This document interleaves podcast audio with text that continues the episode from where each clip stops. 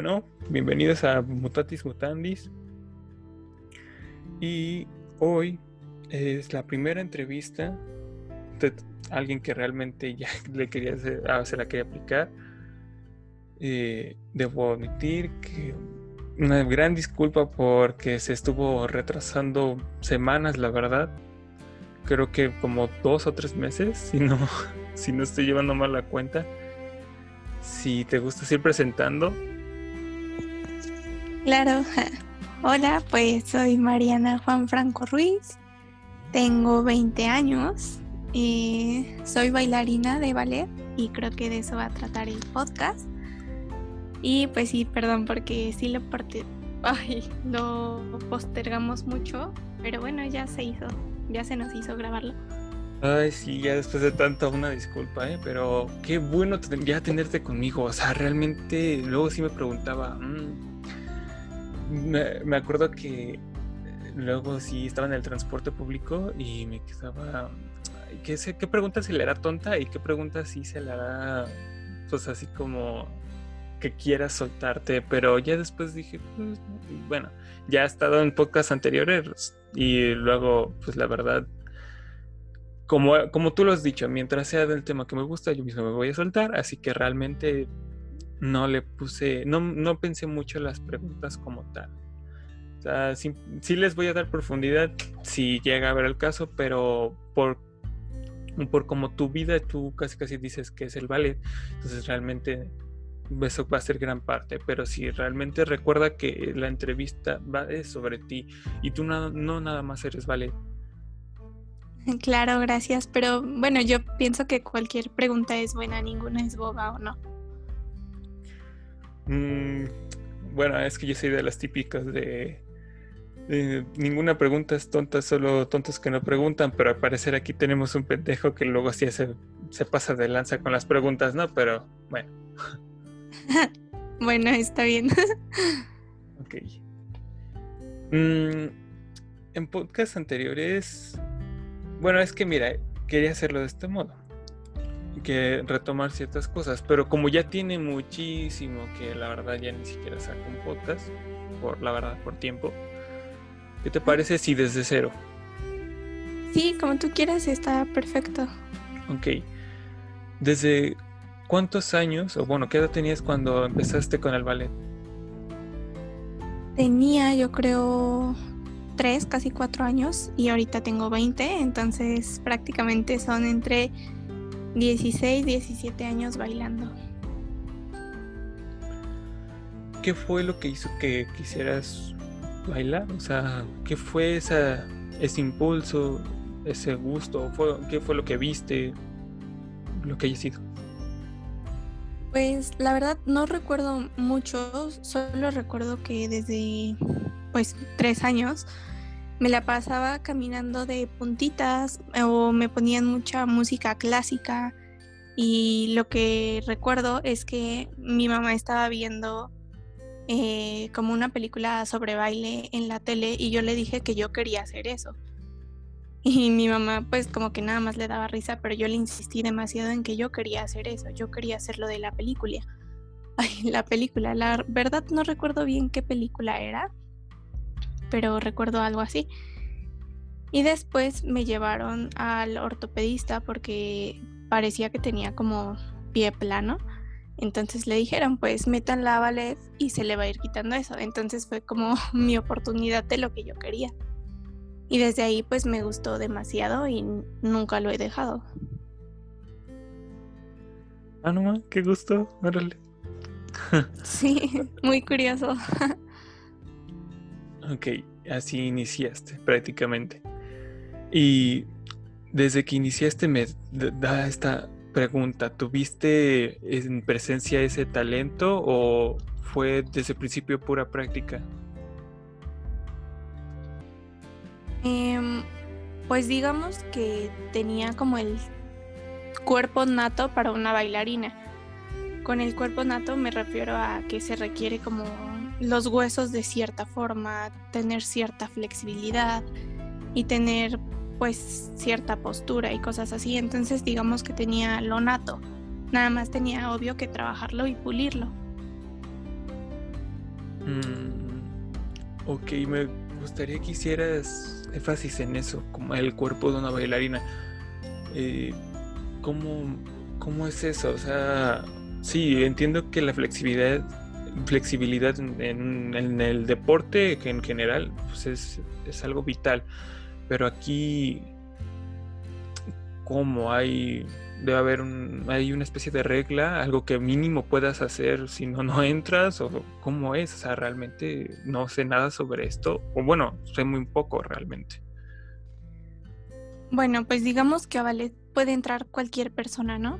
Pero obviamente hay personas que son natas, como lo menciono, y hay personas que sí necesitan trabajar demasiado porque justamente su cuerpo no les permite hacer ciertas cosas, ¿no?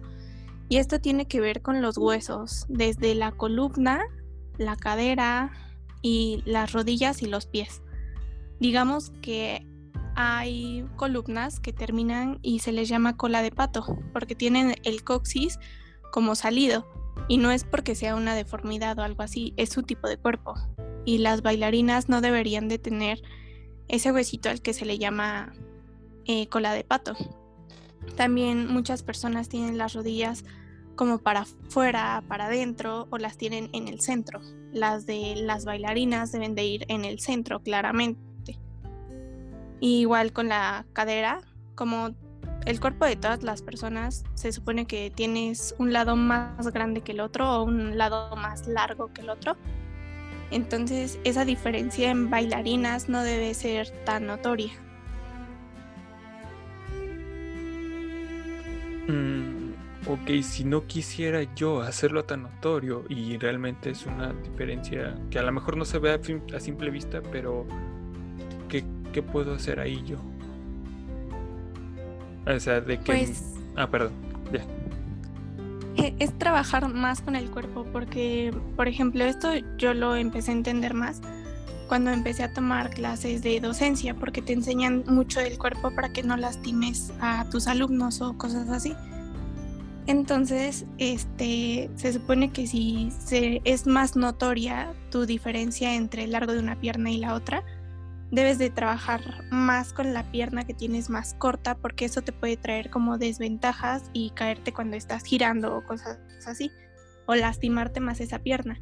Entonces debe de ser como más fuerte esa pierna para soportar alguna, digamos, caída de algún salto que tengas que caer sobre esa pierna, que tengas que girar en esa pierna y debe ser como más fuerte para poder resistirlo. Pues, ¿cuáles serían esos movimientos que podrían afectar a pues, la pierna que tengas más corta? En este caso, no sé, yo me imaginaría un triple mortal o algo así. es que se me viene a la cabeza el parkour, pero realmente, o sea, no, es que no tengan presencia el baile. El baile realmente, por ejemplo, algo que yo considero peligroso. Obviamente si no lo sabes hacer, si ya tienes la práctica, pues sí, ¿verdad? Pero algo que se me hace peligroso es este movimiento, no sé su nombre real, lo admito, pero es cuando saltan y abren las, piernas todo lo que puedan. Y ni siquiera sé si es todo lo que puedan, realmente a, lo mejor ahí, este, hay como, no sé, abre tus piernas de, como de, ay, ¿cómo mm, como compás, ¿no? O como una línea, como, como una línea recta. Eso se me hace muy peligroso porque realmente yo ni siquiera me puedo abrir. Realmente me, me, duele, lo intento y tengo flexibilidad. Yo conozco otras que tienen flexibilidad incluso haciendo ejercicio o haciendo otros deportes y realmente no pueden llegar hasta abajo. Ahora, si no puedes llegar hasta abajo en el piso, ¿cómo quieres hacerlo mientras que tienes el tiempo de mm, segundos, como dos segundos en el aire, yo realmente, eso sí lo siento peligroso. Em, bueno, para empezar, en ballet no se hacen triples mortales. Creo que no se hace ni un mortal.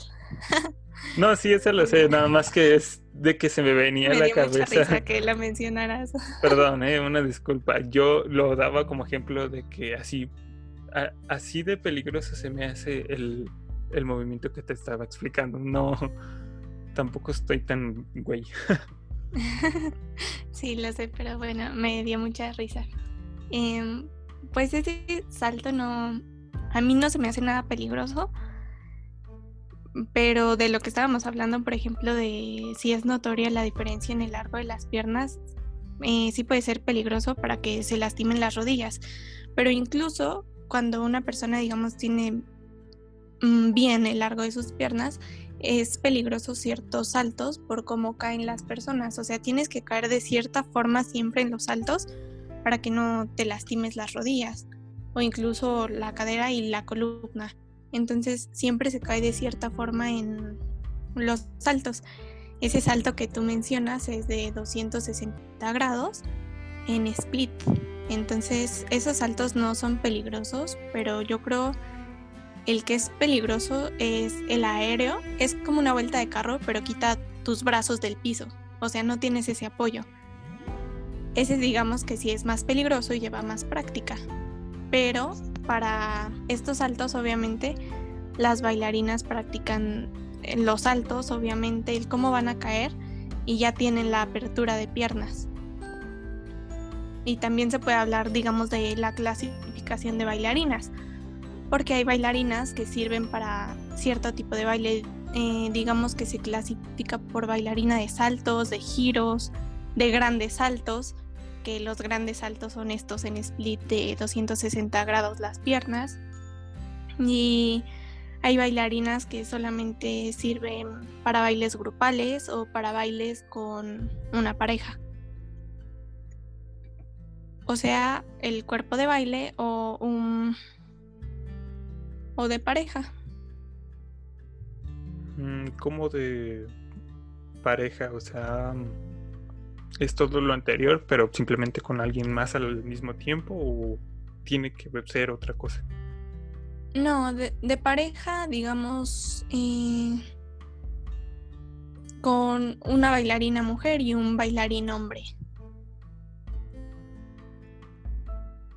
Porque si fueran de dos personas haciendo los mismos pasos, se les llama un dúo, pero es diferente. Mm, ¿Y cómo se le llama? Mm, es que no sé cómo decirle, obra o equipo. Es que bueno, yo lo conozco como tipo obra, ¿no? Que, eh, por ejemplo, el lago de los cisnes. Eso sí es una obra, ¿no? Sí, son obras y se llevan a presentaciones. Ok, pero ese sí ya fue parte de un equipo, o bueno, sí se le puede decir así. Eh, ah, bueno, una compañía. Ok, ok, ok. Ah, esa era la pregunta. Em, ok, ¿quieres agregar algo más a esto o puedo pasar a algo que comentabas en podcast anteriores? Lo voy a recordar como tal, porque pues ya tiene mucho que no que no hago uno entonces si quieres pasamos a lo siguiente. Ok. Al menos que tengas otra pregunta de esto. Pues no es que tiene que ver realmente. Vale. Porque estás diciendo esto de los movimientos y y que puede doler o bueno anteriormente mencionabas que sientes cierto dolor en otros podcasts lo decías que sientes este mm, dolor rico, si no mal recuerdo. Ajá, sí. Y era ahí donde yo me quedaba, mm, ¿qué onda con ese sentimiento un poco masoquista? Pero realmente no lo es. O sea, bueno, para ser masoquista, que yo sepa, ya es rebasando un cierto límite. Aparte, estamos hablando de un dolor muscular natural al hacer un ejercicio y para mí esto es como, wow, ¿qué le estás haciendo a tu cuerpo? Y realmente no es algo malo. Pero ¿cómo es que lo disfrutas? ¿En qué momento es en que ya lo disfrutaste? Y no creo que yo, o sea, yo siento que es muy aparte de la pasión que sientes por esto. O bueno, no sé tú, es algo que quería preguntarte realmente a fondo, porque sí lo dijiste varias veces eh, entre tú y Lucero, el podcast El de Arte y me gustó, o sea, realmente quise hacer énfasis en eso, pero pues tampoco pues, no era una no, era individual, entonces este ya no pude hacerlo, pero ahorita que tengo la oportunidad sí me gustaría que tú de tu parte, para ti, ¿cómo puedes describir este esto de duele rico? es que, por ejemplo, creo que para hablar de baile se necesita hablar de dolor, más cuando se trata de ballet, porque es una modificación completa de tu cuerpo, aunque seas bailarín nato, o sea que hayas nacido con el cuerpo para bailar, siempre va a haber una modificación de tu cuerpo, porque el cuerpo pues no está acostumbrado a que tu pierna te llegue a la cabeza, ¿no? Ni cuando eres bebé, porque pues los bebés son como flexibles, digámoslo. Entonces es como una modificación completa de tu cuerpo y por eso se necesita empezar desde chiquita para que te vayas acostumbrando a ese dolor. Por eso te tiene que gustar mm, demasiado, o sea, te tiene que apasionar, porque siempre es dolor, ¿no? Digámoslo así, siempre, siempre, siempre. Aunque tengas tu, tu split perfecto, siempre se puede un poco más. Entonces, siempre te van a andar abriendo más tu split, ¿no? Te van a jalar más las piernas porque se va a poder más. Entonces te tienes que ir acostumbrando a ese dolorcito y es cuando se va volviendo un dolor rico. Porque es como de, ya sabes que después de una presentación tus pies te van a sangrar, ¿no? A fuerzas. O a lo mejor y sales con otro moretón en la rodilla o no sé. Y eso lo digo muy de mi experiencia, claro, ¿no? De que siempre terminando algo vas a salir con tu pie con sangre, un moretón, no sé. Entonces se vuelve rico en ese momento donde sabes que lo hiciste tan bien, que disfrutaste tanto estar en el escenario, que hasta te dejó eso, otro moretón, o te dejó tu pie sangrando, porque lo disfrutaste tanto, lo hiciste tan bien, que te dejó eso. A eso yo, yo de mi parte, o sea, de mi persona, saco que es eso el dolor rico, que ya sabes obviamente que te vas a lastimar pero estás haciendo algo que te apasiona tanto y que si sales con sangre o con un moretón, sabes que lo hiciste tan bien, que te entregaste en el escenario, que no importa, que te curas y ya. Ok, ok, aquí mencionaste algo que yo no sabía. Debo decir que, ok, para quienes esté escuchando, mm, yo ya conozco a Mariana desde tiempo y, por ejemplo, en sus estados de WhatsApp, realmente sí ha sacado anteriormente que si, si no mal recuerdo, moretones. Nunca había sacado que le sangraran los pies o las piernas. Y por eso ahorita que mencionaste esto me quedé así, wow, neta, te sangran, o sea, sangran los dedos. Sí, lo he sacado. Hasta, bueno, no sé si has visto que en mi pierna tengo una cicatriz súper grande. He visto creo que sí, que, que a la vez te pones como unas, como... Em, ¿Cómo se llama? Una rodillera. No, no, mm, en la parte del músculo de, de la pierna. Ajá. Eh, te pones como unas pegatinas, bueno, yo le digo pegatinas, no sé cuál sea su nombre. Este, ah. pero no sé si sea esa cicatriz. Yo vi, yo recuerdo una algo así. Ya tiene tiempo que ponías esos estados. El último que pusiste de sobre el ballet, no recuerdo cuándo fue, pero según yo ya tiene tiempo. Pero sí, por eso me sorprendió ahorita de, no, es que te sangran los pies. Y yo, wow, o sea, es que ahí, ¿qué onda? ¿Te sangran los dedos? ¿Te sangra el talón? ¿O, te sangra la, la, pierna literal? O sea, ¿se te desgarra algo? Wow, exactamente qué es lo que pasa. Bueno, por sangre se puede salir de las uñas. No sé si sea porque, pues obviamente en ballet estás todo el día sobre la punta de tus pies, ¿no? Entonces, bueno, en la punta de tus dedos es más. Entonces de ahí yo creo que la uña raspa tanto con el dedo que te empieza a sangrar y de repente pues ya entre tu uña y tu dedo hay sangre o por esa razón igual salen ampollas y las ampollas sangran eh, de repente estás en una presentación y ves como un circulito sangrando y ya sabes que es una ampolla, ¿no? pero también no solo eso, eh, también bailaba contemporáneo y de que en contemporáneo, digamos, te arrastras por el piso y cosas muy diferentes al ballet, de que luego te estás arrastrando en el piso, te quemas, o sea, la duela te quema. Entonces, mm, de ahí igual sangras porque te puedes quemar tanto el pie, los brazos, eh, la pierna, lo que quieras, te puedes quemar. Un día yo me quemé la oreja entonces, pues obviamente eso también te causa que sangres o incluso las zapatillas de ballet, las de punta, este, te pueden causar como raspones con ciertos movimientos. Entonces, pues todo eso te provoca que sangres.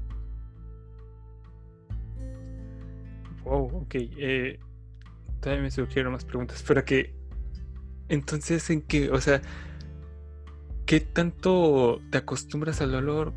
Que realmente, porque tú mismo lo dijiste, te das cuenta al ver tus zapatos y ya ves un círculo rojo. No nunca dijiste que lo sentías y yo sí, o sea, yo la verdad me quedé así de, bueno, entonces sí te tienes que acostumbrar a un dolor grande entonces en ese caso. O bueno, eso te entiendo yo. Es que también, por ejemplo, no sé, estás bailando y estás tan enfocada a lo mejor en lo que te está sintiendo tu baile o en qué movimiento sigue, por así decirlo, que no te das cuenta que te duele el pie hasta que sales de esa escena. Y ya a lo mejor fuera de escena ya dices, ay, creo que me duele aquí y, y ya hasta piensas, ¿no? Ay, de seguro es una ampolla. Ah, ok, pero sí lo sientes. Sí, pero bueno, yo, yo, yo, en el momento en el que estoy en un escenario, como que no me enfoco tanto en qué me está doliendo. O si siento que a lo mejor me está doliendo un músculo, mm, como que trato de presionarlo más para que no sienta como ese dolor. O sea, como que trato de dar mi máximo en ese músculo para que no sienta tanto el dolor y me sigue esforzando. Mm. Rayos, eso es Mm, es que no creo que esto sea nada más tú, ¿eh? Porque, mm, bueno, admito, no conozco muchas bailarinas, pero lo que tú me estás diciendo de esta parte del dolor, ahora recuerdo que también me lo habían dicho anteriormente y me sorprende porque realmente ustedes son personas bastante fuertes y resistentes y yo hasta me quedo, soy una nena. Soy una nena porque, o sea, realmente me salen pollas en los pies por tanto caminar. A mí me gusta, pero, o sea, yo creo que si se me sangra una, no aguanto. Bueno, ni tampoco quiero que me pase, la verdad. Pero, o sea, me platicas esto y es como, ouch, qué tanto dolor. Porque no, o sea, en parte es como, ¿por qué maltratas a tu cuerpo? Pero realmente no, pues simplemente es algo que te, apasiona y pues no es tu intención.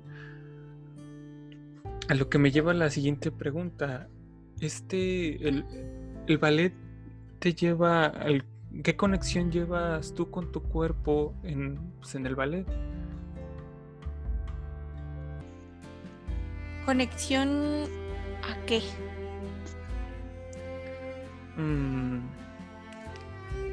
Es que te voy a decir como tú la entiendas, pero vamos a ir una por una, ¿va? Conexión en cuanto, por ejemplo, este dolor.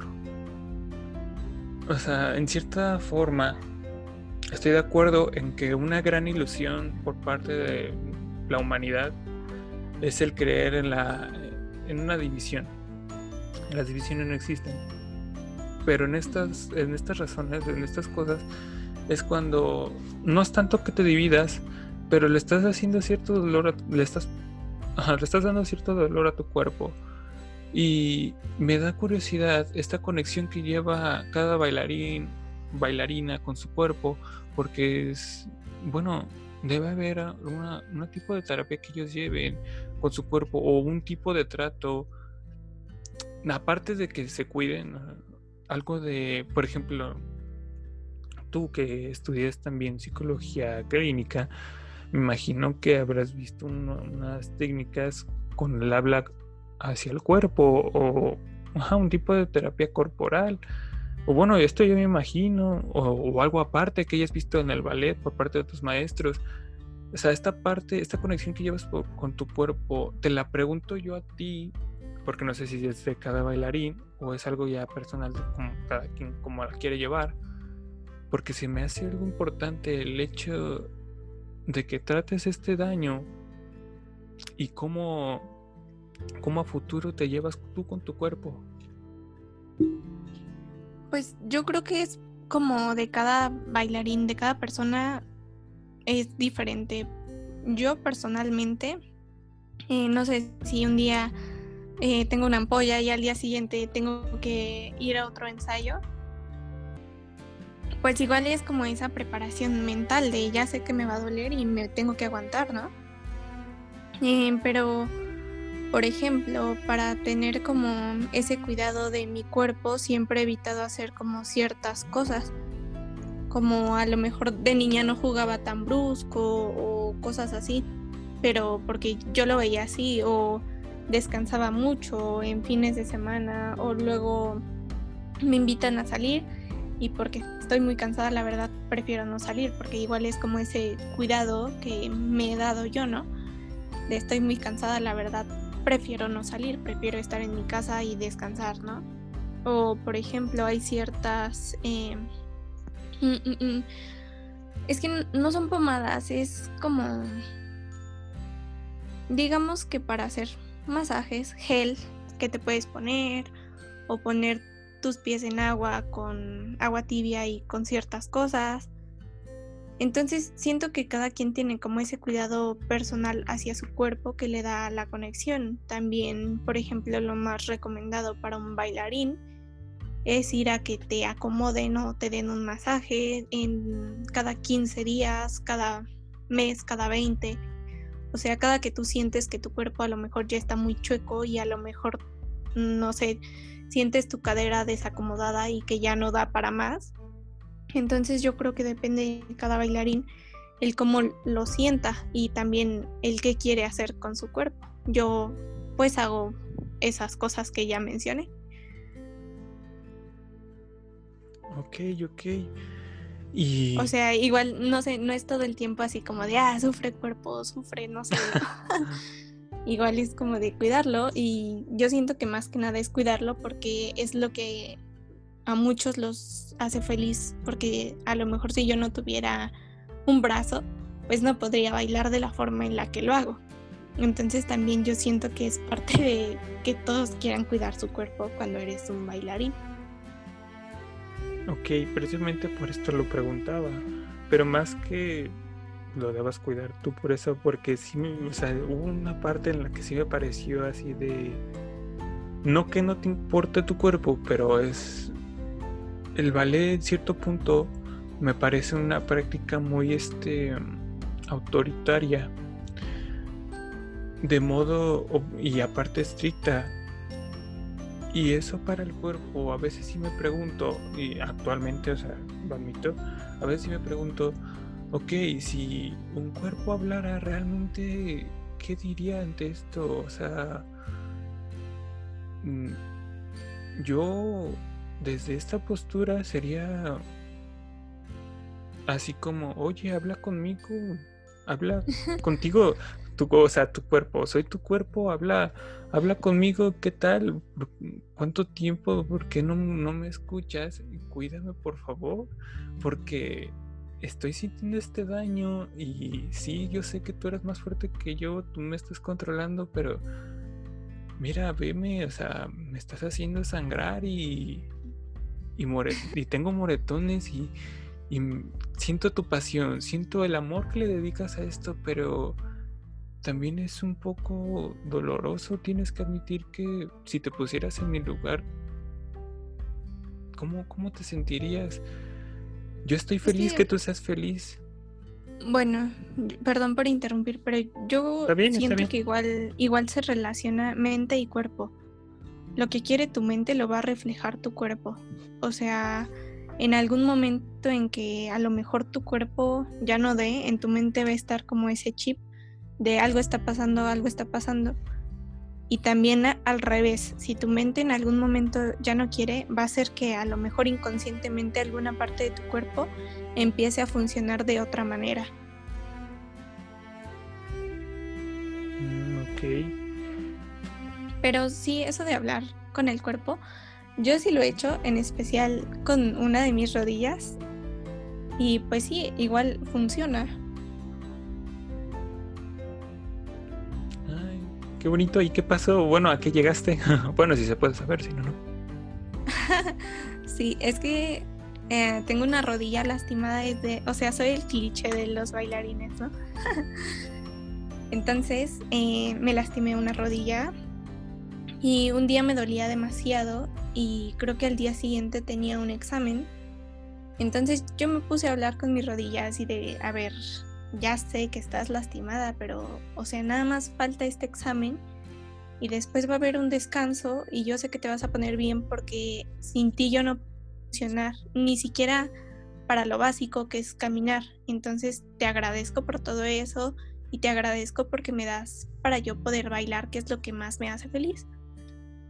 Y así, o sea, me puse a platicar como si fuera una persona realmente, ¿no? Y sí, o sea, sonará muy extraño, pero al día siguiente me dejó de doler un poco. Ya no sentía ese mismo dolor. Entonces, pues yo creo que sí, sí igual funciona. Eh, de hecho, sí funciona y, y, si eres una persona, es que por, por esto que mencionas de como si fuera una persona, pues eres una persona y dos, este, este contacto, bueno, esto que platicas, realmente qué bueno, porque, y este es un mensaje para que el que llegue a escuchar, así sean pocos o muchos, realmente esta comunicación es, puede hacer maravillas, realmente. Y, y el hecho de preguntártelo a ti se me hacía muy importante porque ya esto, esto es por parte de una profesional, o sea, no es de, ay, es que apenas estoy empezando y pues, tengo, obviamente el, cuerpo va a recibir mucho dolor porque, no, no, no, este, ya esta parte, yo te reconozco como una profesional. Y no, no, al contrario de ti por este momento que me estás prestando. Pero entonces por eso me importaba mucho el este contacto, esta conexión que llevabas con tu cuerpo, esta convergencia armónica. Y realmente, o sea, sí, la verdad me moría de curiosidad por, decir, por esperar a, ver qué me decías, porque es más, ¿qué pasa? ¿Qué hubiera pasado si me hubieras dicho que, pues nada, la neta nunca he hablado con mi cuerpo y me vale porque el dolor me gusta? Y yo sí, o sea, yo no hubiera, yo me hubiera quedado, órale, wow. No, es que, bueno, yo lo veo muy así, de que para un bailarín su cuerpo es como un templo sagrado, ¿no? Porque sin alguna parte de su cuerpo no podría bailar de la forma en la que lo está haciendo. Y me refiero más a los bailarines que son apasionados, no obligados. Entonces yo siento que sí todos los bailarines tienen como ese contacto con su cuerpo, a lo mejor y no siempre hablan con su cuerpo, pero hay formas de cuidarlo, como lo mencioné, como con masajes o poner sus piernas en ciertas cosas para sanar, no sé. Mm, ok, ahí me da una curiosidad y, quiero hacer quiero pedirte un énfasis. ¿Cuál es la diferencia o cómo notas un bailarín apasionado a alguien obligado? Pues yo siento que el apasionado luego luego se le ve porque no importa que a lo mejor se caiga, lo va a volver a intentar mil veces.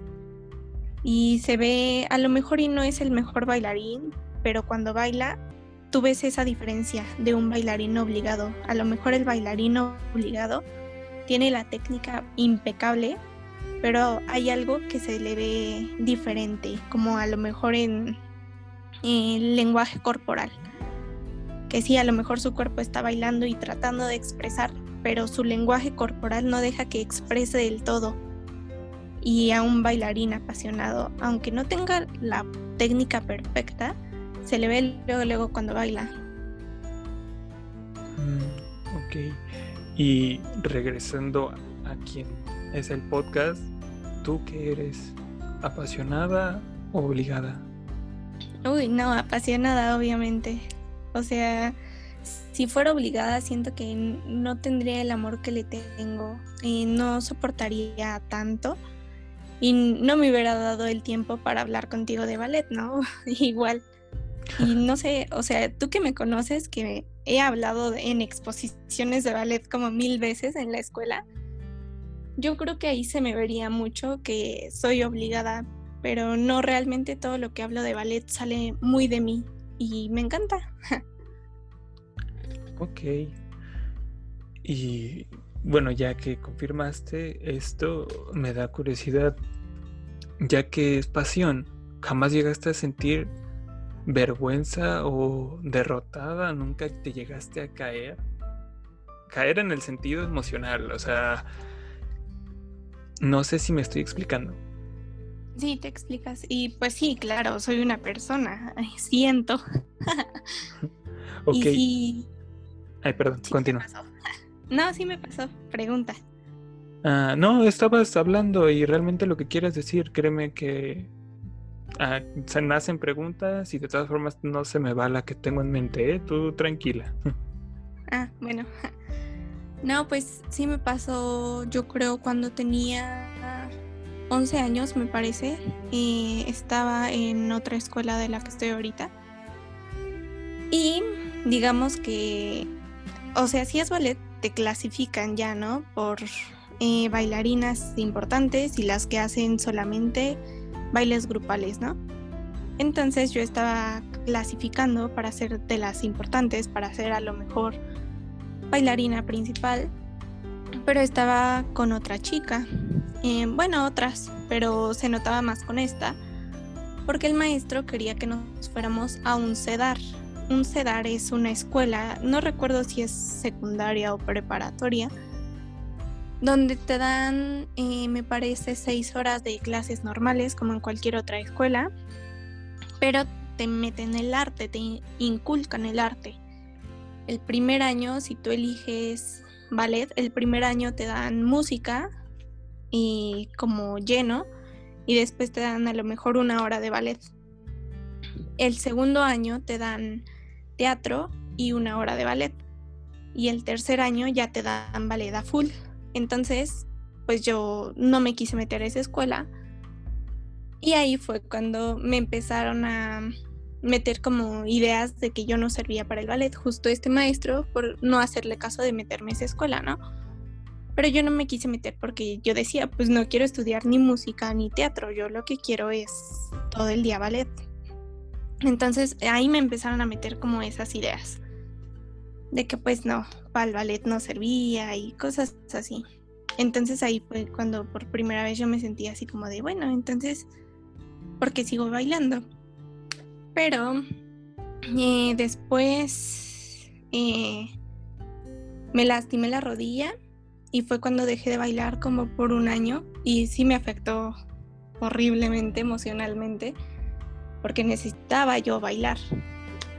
Después regresé a bailar y apenas hace un año me volvió a pasar el recaer como emocionalmente de por qué estoy bailando.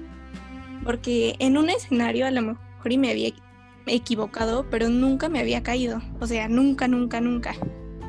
Y me caí. Y me caí horriblemente porque aquí ya era bailarina principal. Entonces estaba yo sola en el escenario y me caí. O sea, imagínate lo horrible que se vio, ¿no? Yo sola y ahí cayéndome. Eh, de hecho, trato de imaginarlo y me hubiera gustado verte. Y no creo que haya sido algo malo. Yo creo que fue un pequeño accidente. Porque no dejas de ser profesional para mí. Gracias. Pero bueno, en ballet es muy diferente. Te caes y ya pierdes tu vida, ¿no? y me caí dos veces en la misma presentación. O sea, fue algo realmente horrible. Y después de esta presentación, eh, me empezaron a decir lo mismo. Bueno, para empezar, me regañaron horrible por caerme, ¿no? Y por todos esos comentarios, otra vez como que me empecé a sentir pues mal de que para que bailaba, pero o sea, esta vez como que logré llegar a la conclusión de que es que bailo porque me gusta y, y sí llegué a esa conclusión de que bueno, me caí y hasta siempre hay una primera vez para todo, ¿no? A lo mejor y esta no era la vez que quería que me pasara, pero pues ya me pasó y algo bueno me tuvo que haber dejado. Entonces, pues en el momento obviamente sí me sentía así, obviamente devastada emocionalmente, pero no, me trajo muchas cosas buenas, al contrario, aprendí mucho de esa caída. Ay, sonó bien bonito y a historia tanto motivacional, pero a la vez suena un poquito triste. sí, estuvo fuertísima, pero pues ya, o sea, te digo, me dejó muchas cosas buenas y por eso ahorita ya la puedo contar como si nada. Si hace un año me lo hubieras preguntado a lo mejor y no la podría contar así tan libremente hace poco que ya realmente ya lo soltaste, ya lo dejas pasar ese recuerdo o todavía sientes cierta como dificultad al contarlo o tener, ¿cómo se dice? Mm, al, asociarlo.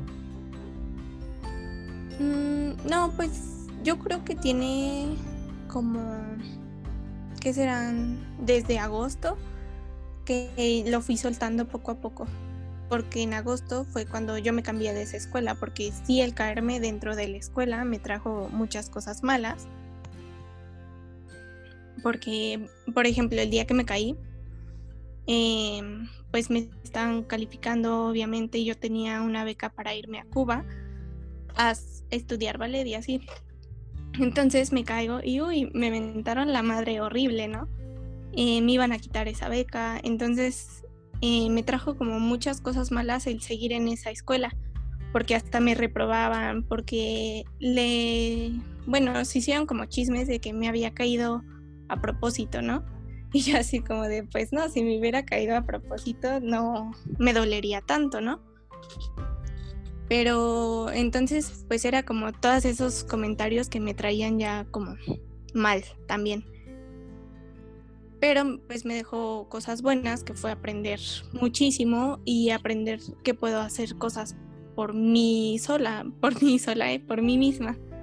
No, pues sí, está bien, se te entendió bien. Este. Entonces, pues al cambiarme de esa escuela, pues ya fue como lo pude ir soltando. Ok, ok.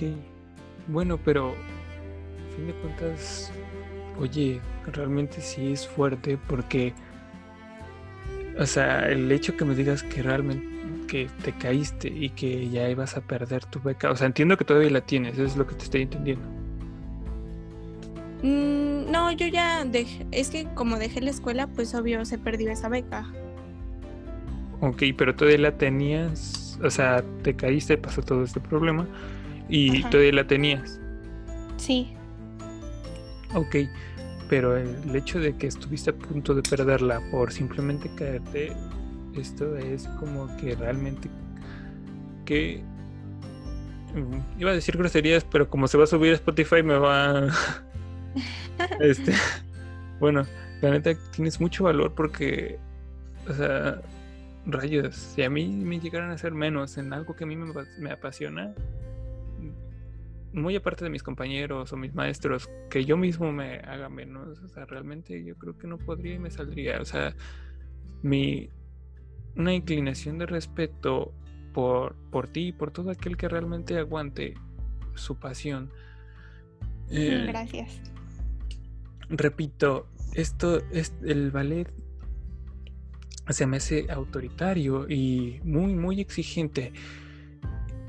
Y sí yo realmente sí es un área que quisiera conocer, obviamente desde fuera, porque, no sé, yo me conozco, no la voy a aguantar, y me refiero en, la parte en la parte corporal. Yo realmente no la no, no creo soportar el cuerpo, pero reconozco que es muy bonito, es muy bello, la verdad. Es un arte que realmente me gusta ver y en, en su tiempo me gustaría o sea, más chico me hubiera gustado practicar, pero ahorita realmente no puedo ni abrir las piernas sin que me duelen, entonces no quiero hacer, yo dudo hacer muchas cosas, o sea, siendo realista. Pero... Sí, y bueno, justo, ay, perdón, justo por ah, eso me trajo como ese, ese aprendizaje, ¿no? Porque justo después de caerme, pues obviamente ya dejé de ser primera bailarina y ya me pasaron solo a bailes grupales, ¿no?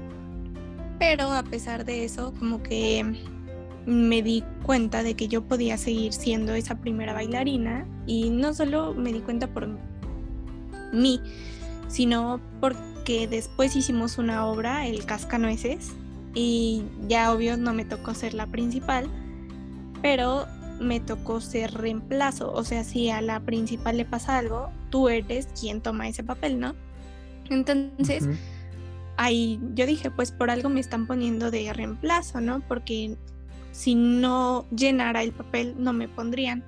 Entonces, pues igual aprendí mucho, que yo dije, no estoy en grupal porque me haya caído, sino por las consecuencias que me trajo el caerme.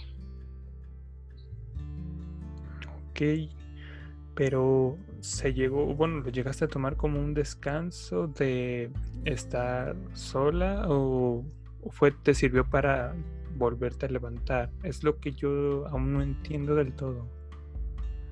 No, ya no, no he tomado descanso de bailar. Solo el año que me, que me lastimé la, la rodilla me descansé de bailar y de todas mis actividades, pero de bailar no me he tomado ni un descanso. Mm, oye, y ese, esto que me dices de nunca te has tomado un descanso, ¿por, qué? O sea, esto es, me da curiosidad ahí porque está bien que sea tu pasión, pero debe haber un punto en el que tú disfrutes también de otras cosas, ¿no? tienes otro hobby. Recuerda, la entrevista no es tanto del ballet. El ballet sí es parte de ti, pero realmente yo me voy a concentrar en ti. es que es mi vida, ¿sabes? Y, y por ejemplo, eh, ya con tantos años bailando, ya acomodas tus horarios para que te dé tiempo de hacer otras cosas y bailar. Y bueno, me da curiosidad, ¿qué tiene esto del ballet, ¿qué tiene? Que no tiene cualquier otra cosa en la que te puedas descargar o otro hobby. O sea, ¿qué es? ¿Qué tiene el ballet que le quieras entregar tu vida? Pues más que nada, las obras me gustan demasiado. Eh, lo que me hace sentir cuando estoy en un escenario. Y se me hace muy único el ballet. Em, he estado bailando muchas cosas, he bailado hawaiano, taitiano, español, folclore, jazz, contemporáneo. Y no, o sea, el ballet se me hace muy diferente, se me hace más centrado, en sus obras se me hacen más bonitas y entonces yo creo es todo lo que me hace estar en ballet. Mm, es que yo ahí es como una algo raro porque sí, estás ahí, pero otra cosa es que hay ahí para que tú le entregues todo lo que le estás dando. Porque le está, estás casi casi como dando tu cuerpo, o es, bueno, es lo que yo te estoy entendiendo, y ha de ser algo muy profundo. Y claro, si tú lo quieres platicar, si no, no te preocupes, paso otra pregunta, porque ahí yo la verdad sí me gustaría hacer un énfasis, o bueno, que tú hicieras énfasis de tu parte, porque se me hace algo interesante y me carcome esta, esta duda. o, sea, realmente, Mariana, ¿qué le, qué le ve Mariana al, o más bien, que tiene el ballet para que Mariana le se entregue, se entregue al ballet? Porque está bien decir, no, pues es que es parte de mí el ballet pero realmente más bien ya te estás volviendo parte del ballet porque en, cuando entras al escenario ahí, ahí está el ballet. Tú entras, o sea, realmente te estás volviendo parte de él. ¿Qué es lo que, hay ahí? Y bueno, ya me estás platicando ciertas partes, pero yo siento que debe haber más o algo más profundo, porque desde esta parte no me lo has dicho, que ¿por qué te estás entregando?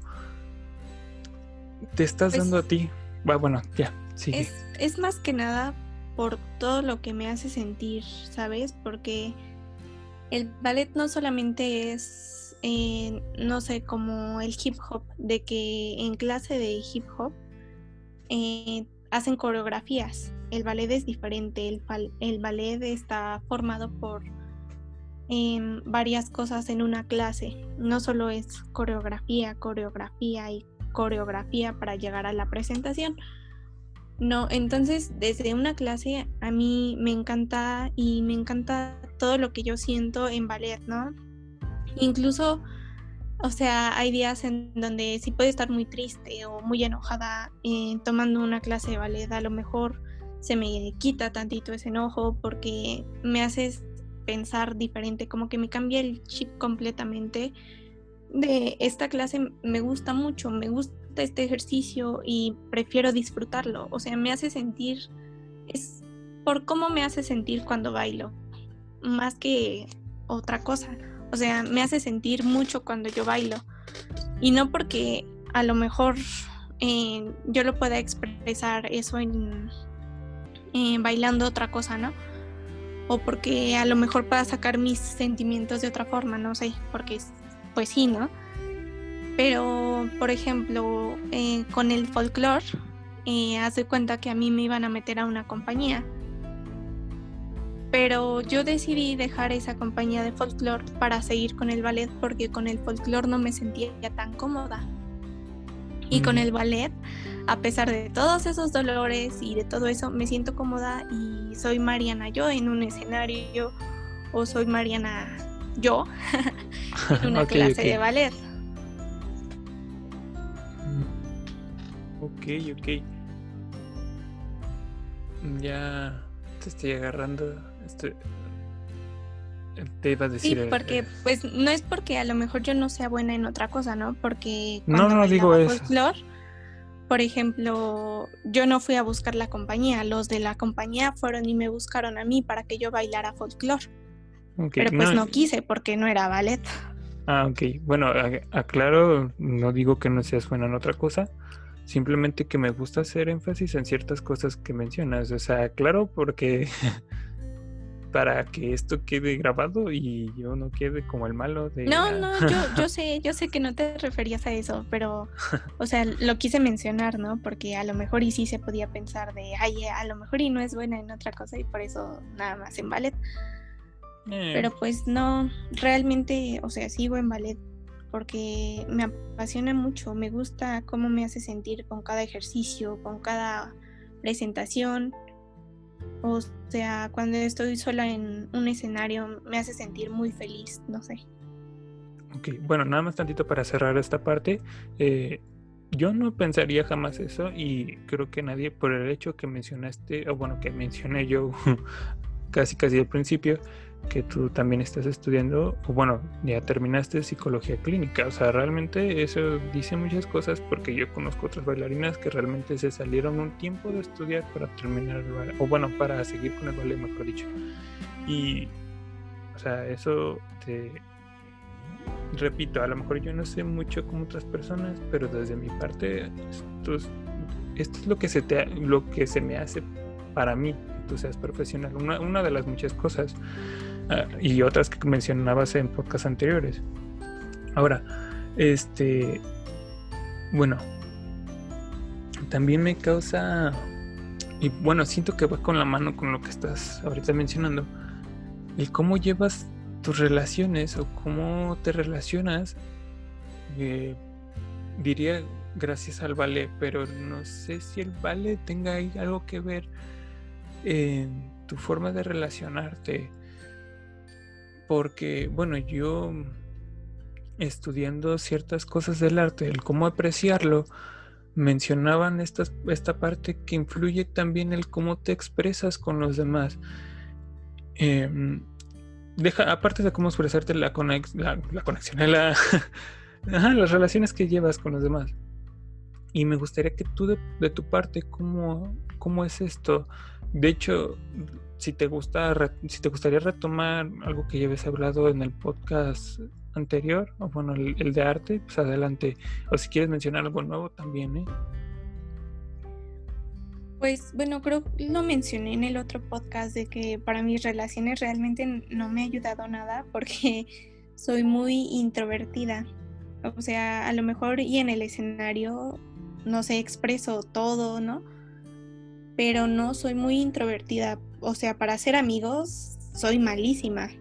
Lo que sí es que yo siento que gracias al ballet me ha hecho como más sentimental, más centrada y que a lo mejor y ya cuando ya conozco a alguien, a lo mejor y con esa persona ya puedo ser más abierta. Pero no realmente para relacionarme no me ha ayudado mucho. Y sí, sí me lo dicen así como de por qué te puedes subir a un escenario a que te vea mucha gente, pero no le puedes hablar a nadie. Y pues no sé, o sea, soy muy introvertida. Pero sí, o sea, personalmente me ha dejado eso, el ser como más sentimental, más abierta y más centrada y como incluso más responsable. ¿Responsable en qué sentido? Mm, pues a lo mejor responsable en, en todo, en puntualidad, en tener como listas mis cosas, en cuidar mm, mis cosas. Oh, ya. Mm, es que yo pensé que responsable en el sentido de... Mm, bueno, no quería retomarlo como tal yo, pero bueno, eh, es que yo me imaginé por esta parte de responsabilidad de, por ejemplo, no sé si te acuerdas de cuando Lucero llegó a mencionar algo que, no sé, si el guion dice, no, pues porque, voy a parafrasear, ¿eh? Sí, eh ¿por, qué, traes este calcetín rojo? Algo así, ¿no? pues todo, todo tenía que cambiar como tal si eh, el calcetín se perdía o simplemente no te lo ponías. Eh, yo te entendí este tipo de responsabilidad en el ballet, pero bueno. Sí, claro, también, también te hace responsable en ese, en ese aspecto, ¿no? Porque en ballet, digamos, se utilizan zapatillas de piso y las zapatillas de punta. Entonces, a lo mejor si vas a usar tus zapatillas de piso en una escena, y no las llevas, no puedes entrar descalza, porque el ballet lo que busca es la perfección.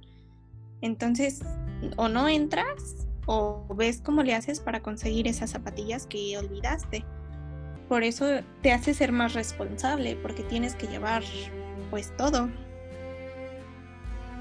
Ok, ¿y cuál es la... Bueno, según yo no les he explicado, al menos yo no, todavía no lo entiendo la diferencia entre la zapatilla de punta y... Ay, perdón, la otra me falla el nombre. La de piso. Ah, la de piso, perdón, una disculpa. La de piso no te puedes parar como las bailarinas normalmente en todas las imágenes y todo eso que se ve. O sea, no te puedes parar en la punta de tus dedos. O bueno, de tu pulgar. Iba a decir pulgar, pero no. No, no te puedes parar en la punta de tus dedos porque es muy diferente. Hay muchas zapatillas de piso que son de tela o son de piel, creo. Entonces nada más te sirven como para hacer ciertos ejercicios que ya cuando vas creciendo dentro del ballet, o sea, haciéndote más profesional, menos las usas. Y las de punta son las que te dan esa estabilidad para pararte en tu en tus dedos de los pies porque tienen como yeso o madera. Bueno, de madera creo ya ni existen, son viejísimas. Pero tienen como un tipo yeso para que te dé el soporte. Oye, ¿no duele ese tipo yeso? Bueno, es que... es que la verdad no sé si sea como yeso, yeso del común. la verdad no sé realmente qué material sea, pero se le dice normalmente yeso y mm, digamos que sí es duro, pero hay zapatillas eh, de punta que se van como clasificando. Porque, por ejemplo, hay zapatillas de punta que son duras para las bailarinas que a lo mejor no les duran tanto. Y de hecho, cuando eres profesional te tienes que andar comprando zapatillas cada mes a lo mucho. Entonces, em, van cambiando como ese yeso, digamos, a rígido, suave, medio. Y también depende de cuánto tiempo lleves bailando, porque mm, mm, cuando empiezas hay como dos opciones, o te ponen del rígido o del ligero. Entonces, pues cambia mucho y también depende del tipo de pie. ¿Tú lo eliges o es algo que eligen por ti? Em, pues prácticamente lo elige tu cuerpo y mm, el cómo tú avances. Eh, que sí, obviamente al principio cuando es la primera vez que usas puntas te tienen que ayudar tus maestros, por así decirlo. Pero ya después como que tú ya vas conociendo más de puntas y ya sabes lo que tu cuerpo necesita. Ok, bueno, es que mencionaste esta parte de como avances, avances en lo rápido o avances de pues como la reacción de tu cuerpo. Eh, el cómo trabaja más que nada tus pies. Ah, ok, ok, va.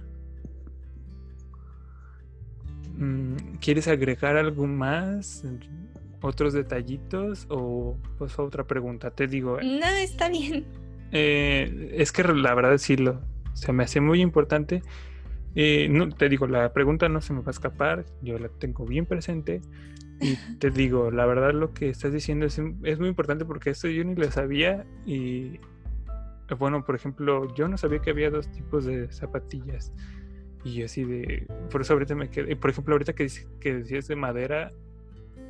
Ouch, o sea, yo me lo imagino muy. no sé, más dura. Mm, no, es que solo tienen como madera, pero en la parte donde van tus dedos, o sea, para que te pares. Y te digo, creo que ya ni siquiera se utiliza eso, no sé. Oh, ah, ok, nunca te has puesto una de madera. No, son viejísimas, creo. Ah, yo entendí que solo como una vez o pocas o algo así. No, no. Ok. Entonces, otro detallito que quieres agregar. Es que no se lo son como dos zapatos, ¿no? Porque digamos que una de las materias que se ve se llama danzas de carácter. Y ahí mm. llevas como zapato con un pequeño tacón. Pero ya es como, em, sí, parte del ballet para hacer ciertos movimientos o en ciertas obras se usa, pero no es como muy común. Mm, o sea, ¿son tres o son todavía más? ¿O cómo? No, son tres nada más. Ok, ¿por qué no son muy comunes? O sea, es lo que te digo. Porque eh, solamente se usan en dos obras, en dos partes, y no es común que salga como una bailarina mujer con ellos. Porque son muy, como, no son toscos, pero la forma de bailar es como más tosca, entonces no es muy común verlos, pero sí se lleva como materia. Ok. Bueno, repito, la misma pregunta. No sé si quieres agregar otro detalle o paso a la No, está bien. Ok. Mm. ¿Tú, cuál es tu opinión de ti? ¿Cuál sería tu opinión de, no, simplemente de cómo estás, en, en todo sentido de ti? ¿De mí? Sí. Pues creo que soy una persona constante, centrada en lo que quiere y apasionada. Y esta y la... sería como mi opinión a secas de mí. Ok, ¿y la perfección dónde entra? ¿En mí o en el baile? ¿Qué es lo que estás buscando?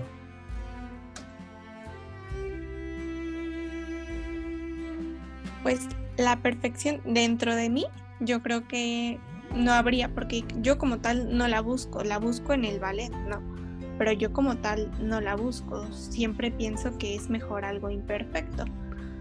Dentro del ballet obviamente se busca la perfección porque eso es lo que es el ballet. Siempre buscar como la perfección, que una bailarina no se vea fea. Ok, pero recuerda, bueno, a lo mejor y esa era tu respuesta como tal, pero recuerda que yo pregunté, ¿tú qué buscas? Por eso te lo contesté, te dije, yo, yo, yo, fuera del ballet, no busco tanto como una perfección, yo pienso que la imperfección es mejor. Ok, va. yo nada más lo aclaraba porque así las tenía pensadas. Perdón, ¿eh? si pareció mal, pero realmente. No, no, está bien.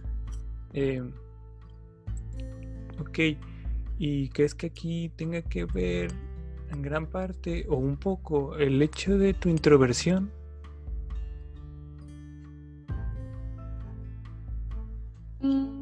Pues no, yo creo que lo introvertida igual me ha traído cosas buenas. El a lo mejor el poder estar más centrada en mis cosas o no sé, yo siento que sí hay cosas buenas en todo. Que a lo mejor y muchas no se vean y sean más inconscientes, pero yo creo que sí hay cosas buenas en todo. Ok. Quitándolo a Leo. ¿Qué me describes de ti? E incluso incluyendo, o sea, lo que te dejó, lo que aprendiste del ballet y lo que te dejó el ballet, quitando todo eso, ¿qué me describes de ti? Pues yo podría describirme como centrada, inteligente, eh, responsable y yo creo que muy madura para mi edad. Mm. Apasionada, no sé. Es que, ok, no, no te estoy contradiciendo, ¿eh? Porque todo lo que me estás diciendo son características que a mi parecer las has estado, o sea, no, no como tal las mencionaste antes, algunas sí, pero realmente eso yo lo vería por parte que te lo dejó el, el ballet, o sea, es por eso que me interesa. Porque, por ejemplo, yo digo que soy muy inteligente por cómo soy dentro del ámbito escolar, por lo que puedo lograr como mis calificaciones, hacer ciertos proyectos, o a eso me refiero con inteligente. Inmadura para mi edad lo veo porque digo, bueno, ¿quién carajos termina la universidad a los 20 años? Solamente una persona centrada. Entonces, pues sí hay mucho de mi personalidad que me lo ha dejado el ballet, claro está, porque pues lo llevo haciendo toda la vida, pero también hay más fuera de eso. Y sí a lo mejor se parecen como el cómo me describo yo dentro del ballet como fuera, pero no, yo creo que no. Y sabes qué, yo tampoco lo creo porque como dije desde el principio, yo no creo que nada más seas ballet yo conocía Mariana en la escuela y yo recuerdo esa imagen que, o sea, sí, lo de el ballet, me acuerdo que cuando podías lo metías, lo cual a mí me gustaba escuchar, pero yo no te conocí en el sentido de puro ballet y, sabes qué, no, no, me, no, no me decepcioné con la imagen que tenía de ti, o bueno, que aún tengo. Digo tenía en el sentido de que ya hasta que supe que eras que eres bailarina, yo hasta en ese entonces, o sea, no, no aparecía una imagen incompleta, me parece una imagen que, es más, también quería conocer y realmente parece, o bueno, a mi parecer, repito, no, no es tanto que esté mal ni que esté bien, simplemente que desde mi perspectiva, porque digo, me gusta la razón, otra razón por la que te quería entrevistar es porque sí te quería conocer. Pero es aquí donde me llegó a entrar esa pregunta. ¿En qué punto el ballet, o bueno, ah, repito, a mi parecer, empezó a inhibir ciertas, mm, diría características propias, pero no, no más bien fuera de todo lo, todo lo, cosas que están fuera de del ballet, en qué momento se empezaron, se empezaron a inhibir o si llegaron a inhibirse. O sea, si eso pasó y te diste cuenta y ahorita ya no, porque ya ahorita, ya la verdad la última vez que nos vimos y me, me refiero a presencial porque pues ya por lo del COVID ya no, pero yo ya te veía con un balance y precisamente tú comentabas que, por ejemplo, pasabas a exponer sobre cuando, por ejemplo, con David, que unos cinco minutos para exponer el tema que tú quieras. Si no mal recuerdo, eran cinco minutos. Yo ya veía este cierto balance, pero me da curiosidad si hubo un punto en el que llegaste a inhibir lo de afuera. Es que, por ejemplo, digamos que el ballet, ni aunque dejara de bailar, lo podría sacar de mi vida, ¿no? Llevo haciéndolo como toda la vida y me ha dejado muchas cosas, pero igual lo comenté hace rato, o sea, ya con tanto tiempo bailando ya me he dado como en mi horario, ¿no? Para hacer en esta hora esto, esto y esto, y es parte de la responsabilidad que me ha dejado. Que ya hasta sé cómo acomodar mis horarios y acomodar mis cosas, ¿no? Y por ejemplo, eh, cuando yo empecé con psicología, mm, yo ya no quería estudiar, ¿no? Pero me dijeron que mis papás que a fuerzas tenía que hacer como una carrera bien. Entonces yo elegí psicología sin saber lo que realmente era, ¿no? Sí conocía lo mínimo de psicología, pero sin saber lo que realmente era. Entonces, cuando empiezo pues ya a estudiar bien, me di cuenta que realmente sí me gusta la psicología y que se puede combinar porque el ballet igual es mucho de psicología, ¿no? Y no solamente por la forma que a lo mejor el cambiar el cuerpo o el tomar cierto papel le pueda afectar a una persona, sino también porque dentro de las obras que hacen en el ballet hay mucho, ¿no? Y, creo que lo platiqué alguna vez, que a lo mejor en el ballet se ve como algo bonito el lago de los cisnes, ¿no? Pero en psicología es ofilia. Entonces, como que el poder combinar ambos me gustó demasiado y la psicología de un bailarín, la psicología del ballet, me empezó a gustar. Entonces igual lo supe combinar. Mm, ahora me viene a la mente otra pregunta. Eh, ¿Cuál? No sé, algo, bueno, precisamente ya cuando juntaste la psicología y el ballet, o bueno, usaste un ojo clínico o un ojo psicológico para ver el ballet, ¿hubo algo que te asustara? ¿Hubo algo que te sorprendiera? ¿Algo que te hiciera, iba a decir insight, pero es que no sé con qué otra palabra lo digo? no, para nada, o sea, igual como que puse un punto y aparte, por así decirlo, ¿no? Como no voy a ver el ballet de otra forma porque ya lo dije, o sea, yo estoy en ballet por cómo me hace sentir cuando bailo, no por otra cosa.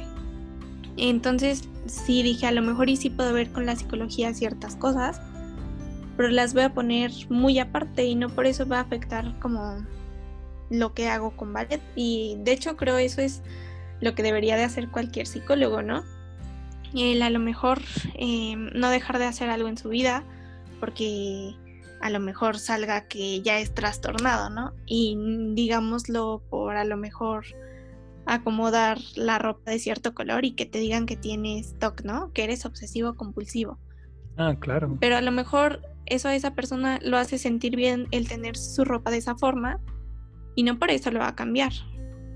No sé si me de entender. Sí. Y de hecho, pues en la psicología igual está la psicología corporal que creo que igual me ayuda demasiado y que los puedo combinar. Psicología del deporte igual. Ah, qué gusto. Bueno, nada más para rápido, este, algo que me gustaría agregar, que, ah, pues creo que ya te lo he dicho, este, síndrome, trastorno, complejo, etcétera, nos complementan, no nos definen. Y realmente... Sí, claro. Y realmente por eso me gustó que mencionaras esto. Pero sí, por eso realmente se me venía a la mente el hecho de, no sé si yo hubo un punto, bueno, ya ahorita ya me dijiste que no, pero sí me llamaba la atención si hubo un punto en el que, no sé, algo te asustara del ballet, como, no tanto que, ay, ¿por qué estoy haciendo esto? No, simplemente de, ah, esto significa esto, órale, qué raro o qué sorprendente o que cambiara un poco tu forma de ver, pero por cómo lo estás mencionando, me parece otra razón por la cual considerarte profesional, porque sabes cómo no dividir, esto no es esto no es dividir características, es saber cuándo usar algo y realmente Esto creo que es algo que se debería saber, como tú dijiste, cualquier psicólogo, si lo dijiste así, según yo sí. Sí. Y de hecho sí, porque luego se juntan las cosas y ok, está bien en un principio, pero también está bien separar. Bueno, repito, es algo que ya he mencionado. Eh, el dividir es una, es una ilusión, es una de las grandes ilusiones por parte de la humanidad. Pero en este caso, sí se vale y está bien por el hecho de que no puedes contar todo al mismo tiempo por el hecho de que es algo que estás disfrutando y es algo por tu propia decisión, o al menos es lo que yo estoy viendo en ti, o mejor dicho, cómo te estoy entendiendo.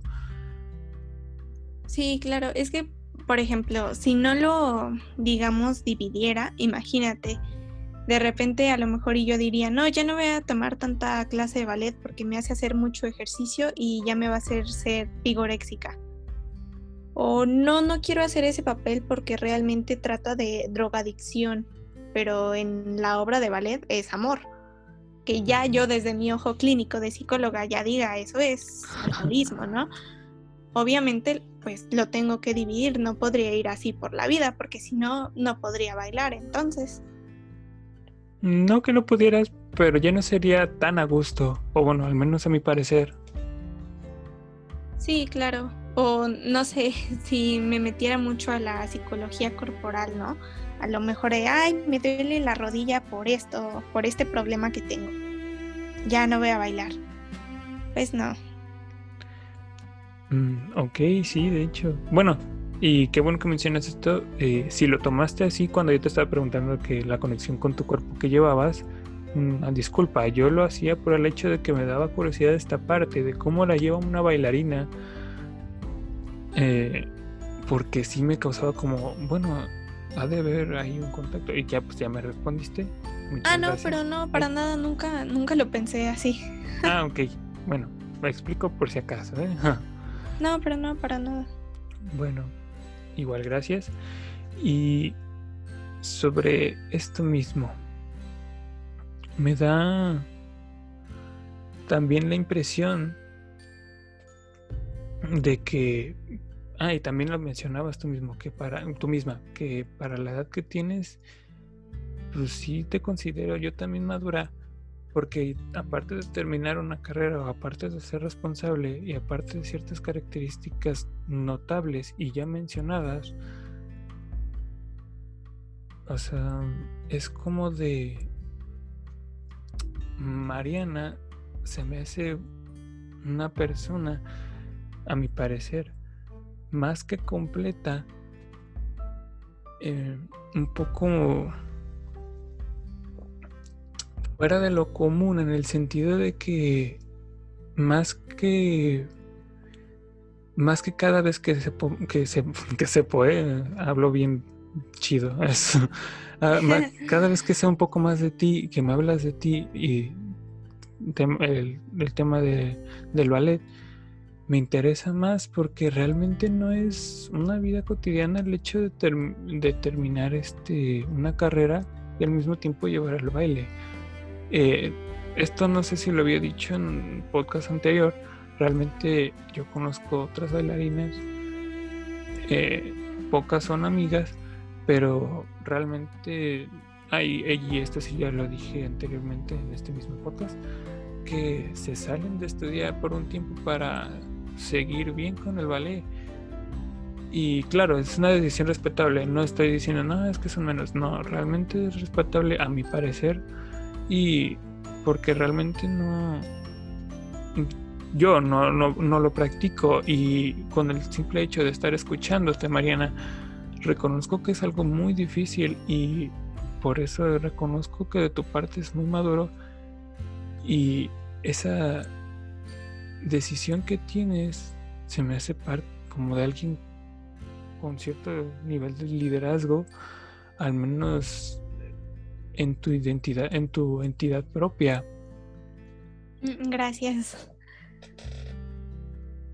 Pero bueno, yo lo veo como, es que sí es difícil porque, por ejemplo, eh, antes iba tres horas diarias, ¿no? Entonces, tres horas diarias de andar bailando, obvio, pues terminas cansada, ¿no? Y tener luego que hacer tareas, proyectos de la universidad, pues obviamente de dónde sacas tiempo, ¿no? En la noche. O no sé, dejar de hacer ciertas actividades como salir para ponerte a hacer todo eso y después ir cansada a la universidad. Entonces, pues sí es pesado, pero yo como yo me describo soy centrada y si quiero algo, pues lo voy a hacer. Entonces, igual por eso yo creo que pude con todo. Mm, ah. en narcisista. no, no, de hecho me da curiosidad esto de... ¿Ha habido algo, bueno, si has tenido que sacrificar una cosa o más de una cosa y si sí, ¿qué es lo más importante para ti que has tenido que sacrificar para poder llevar este balance y realmente llevarlo bien? O sea, de una manera, ah, para, para los que están escuchando y ni siquiera saben quién soy, bueno, les aviso, realmente Mariana eh, sí se esfuerza mucho y hasta tiene un promedio mejor que el mío y ella tiene el ballet. O sea, realmente no estoy mintiendo nada. Pues digamos que es sacrificar todo, ¿no? La vida común de adolescente, de andar saliendo a todos lados. O por ejemplo de niña casi no jugaba, entonces era, es sacrificar pues esas cosas tan simples, pero no he sacrificado algo así súper grave, pues no. Para mí las cosas que he dejado se me hacen así muy simples de, hay vacaciones o no salir o no jugar, no sé. Mm, esta cosa, bueno, esta mención de, por ejemplo, salir con amigos,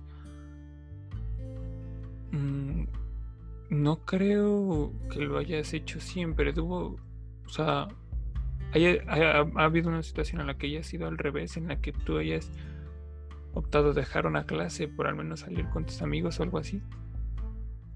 No.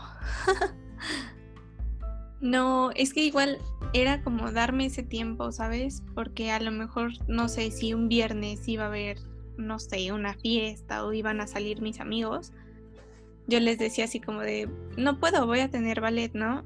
Y me decían que no importaba, que faltaba, ¿no?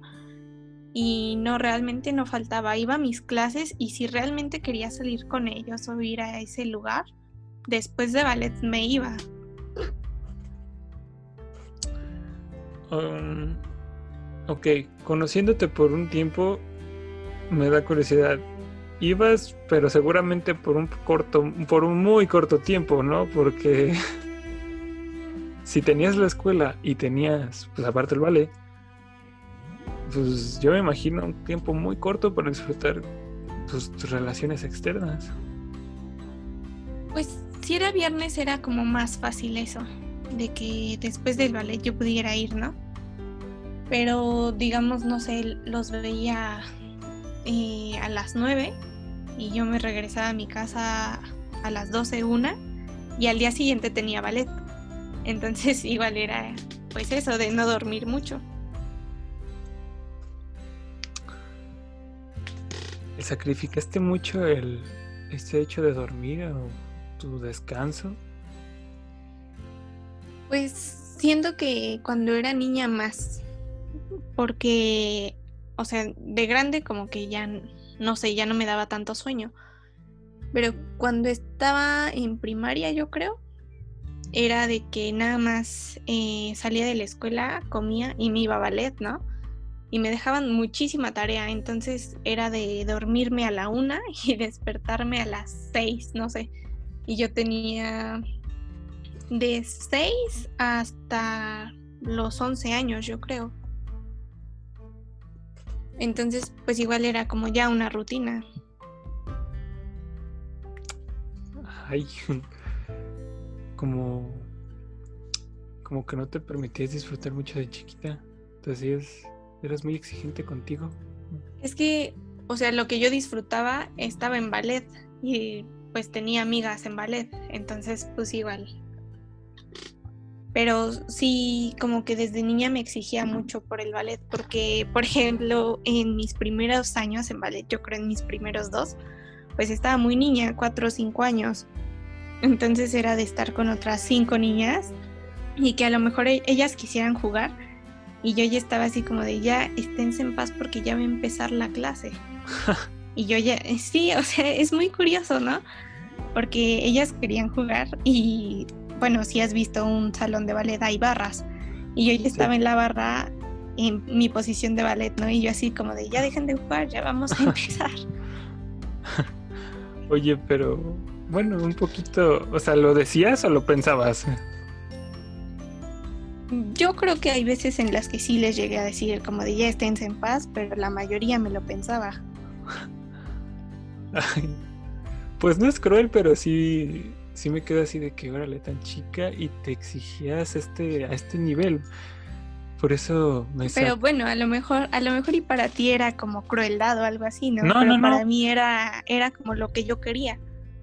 No, de hecho yo estoy, yo por eso dije, no es cruel, no es cruel, pero sí se me hace una exigencia bastante alta, o bueno, alta, para la edad que tenías. Pero no es no era crueldad, o sea, realmente te estabas expresando. o sea, no creo que eso sea crueldad.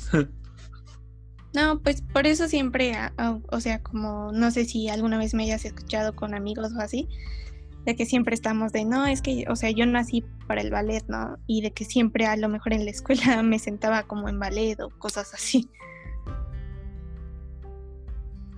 Mm, bueno, ¿cómo, cómo, sentir, ¿cómo sería sentarse como en ballet? O sea, ahí sí me da curiosidad, ¿no? pues cuando nos tocaba a lo mejor hacer una actividad en un cartel, yo me ponía en el piso a hacer mi cartel y en split a lo mejor. Ah, ok, ok. Entonces, o sea, por eso, y como ellos sí llegaron a ver fotos mías de chiquita, por eso siempre es como que andábamos con eso de es que yo nací para ser bailarina, no sé qué hago en psicología, ¿no? O cosas así. Mm, ¿Te lo decía o cómo?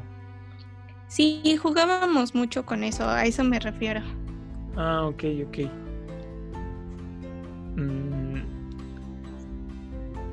tú, me da curiosidad, bueno, ahorita que mencionas esto, ¿no hubo un punto en tu vida en el que tuvieras que defender el ballet contra, no sé, no, no que alguien se burlara como tal, pero ya sea un pequeño comentario o, o algo no tanto ofensivo, pero así como que molesto y que tuvieras que defender al ballet? Pues no tanto así como de, defender, ¿no? Pero por ejemplo, hasta luego algunos de mi familia me decían como de es que ya no bailes porque se te van a hacer los pies feos. Y yo así como de, bueno, pero es mi cuerpo. y yo estando chiquita, como de ocho años, me acuerdo que me decían mucho eso de que ya no bailara porque si se me iban a hacer feos los pies y yo así como de, bueno, son mis pies. O no sé, simplemente era como ignorarlos. no sé por qué pensé, bueno, perdón si ofende, pero pensé que ibas a decir, ah, bueno, perdón, olvidé el momento en que te pregunté. no, no ofende, pero pues sí, ¿no? Como que hoy ando muy preguntona, ¿no? pero, ay, ¿qué, me sorprende esta parte, es que aún no logro entender si realmente es el ballet el que te exige o tú exiges por parte del ballet, pero realmente eres tú la, la que te exige. Porque si están tu, está los que te entrenan, bueno, los que te ayudan, mm, ¿cómo, bueno, cómo los puedo decir? Maestros, tus entrenadores, tus... Ah, Maestros bueno, por una parte están tus maestros, pero pero creo que aquí cae más de peso, como, bueno, como en muchas cosas, o bueno, mejor dicho, en muchos deportes, cae más de peso tu, tu propia exigencia. Por eso es aquí donde todavía no comprendo del todo qué es más pesado, qué es más duro, qué es más, qué duele más en este sentido emocional. Es que, bueno, yo creo que es así para todo, ¿no? Que aunque haya una persona que te esté diciendo que lo tienes que hacer, tú mismo debes de ser el que se impone y decirlo, tengo que hacerlo, ¿no? Porque si algo no te gusta, si alguien más te lo exige, a lo mejor y lo haces, pero pues no, no sé, nunca te va a gustar. Entonces yo siento que debe de salir de uno mismo el exigirse. ¿Por qué dices esto de cómo que nunca te va a gustar? O sea, ¿cómo? cómo? Sí, o sea, si alguien más te obliga a hacer algo, a ti nunca te va a gustar porque te están obligando. Entonces la exigencia no está saliendo de ti, sino de que alguien más te la está imponiendo. Mm, bueno, no, no sé si lo entiendas. Sí, sí, sí lo entiendo, pero yo me refería a esta parte de que ya no, no tanto en alguien que no, este, que no le guste, en alguien que tenga la pasión, pero pues recordemos que siempre va a haber maestros, o bueno, yo, yo digo que siempre va a haber maestros. el, punto es de que te presionen y es por esto que digo que realmente también me da curiosidad cómo esta presión no se deja fuera, o bueno, dejarse la, la presión solo a los maestros. Está bien el presionarse a sí mismo, pero por eso me da curiosidad este punto, porque ¿qué es? O sea, sigo, yo la verdad sigo con la misma pregunta. Perdón, ya sé que ya me la contestaste, perdón, pero es como de. Todavía no me la contesto, todavía no entiendo del todo porque es como que. que yo, yo, por lo que estoy escuchando, ya aquí hubo un punto en el que ya rebasó lo que los demás te dicen. Y realmente es más duro el. Tu propia exigencia es, es más fuerte.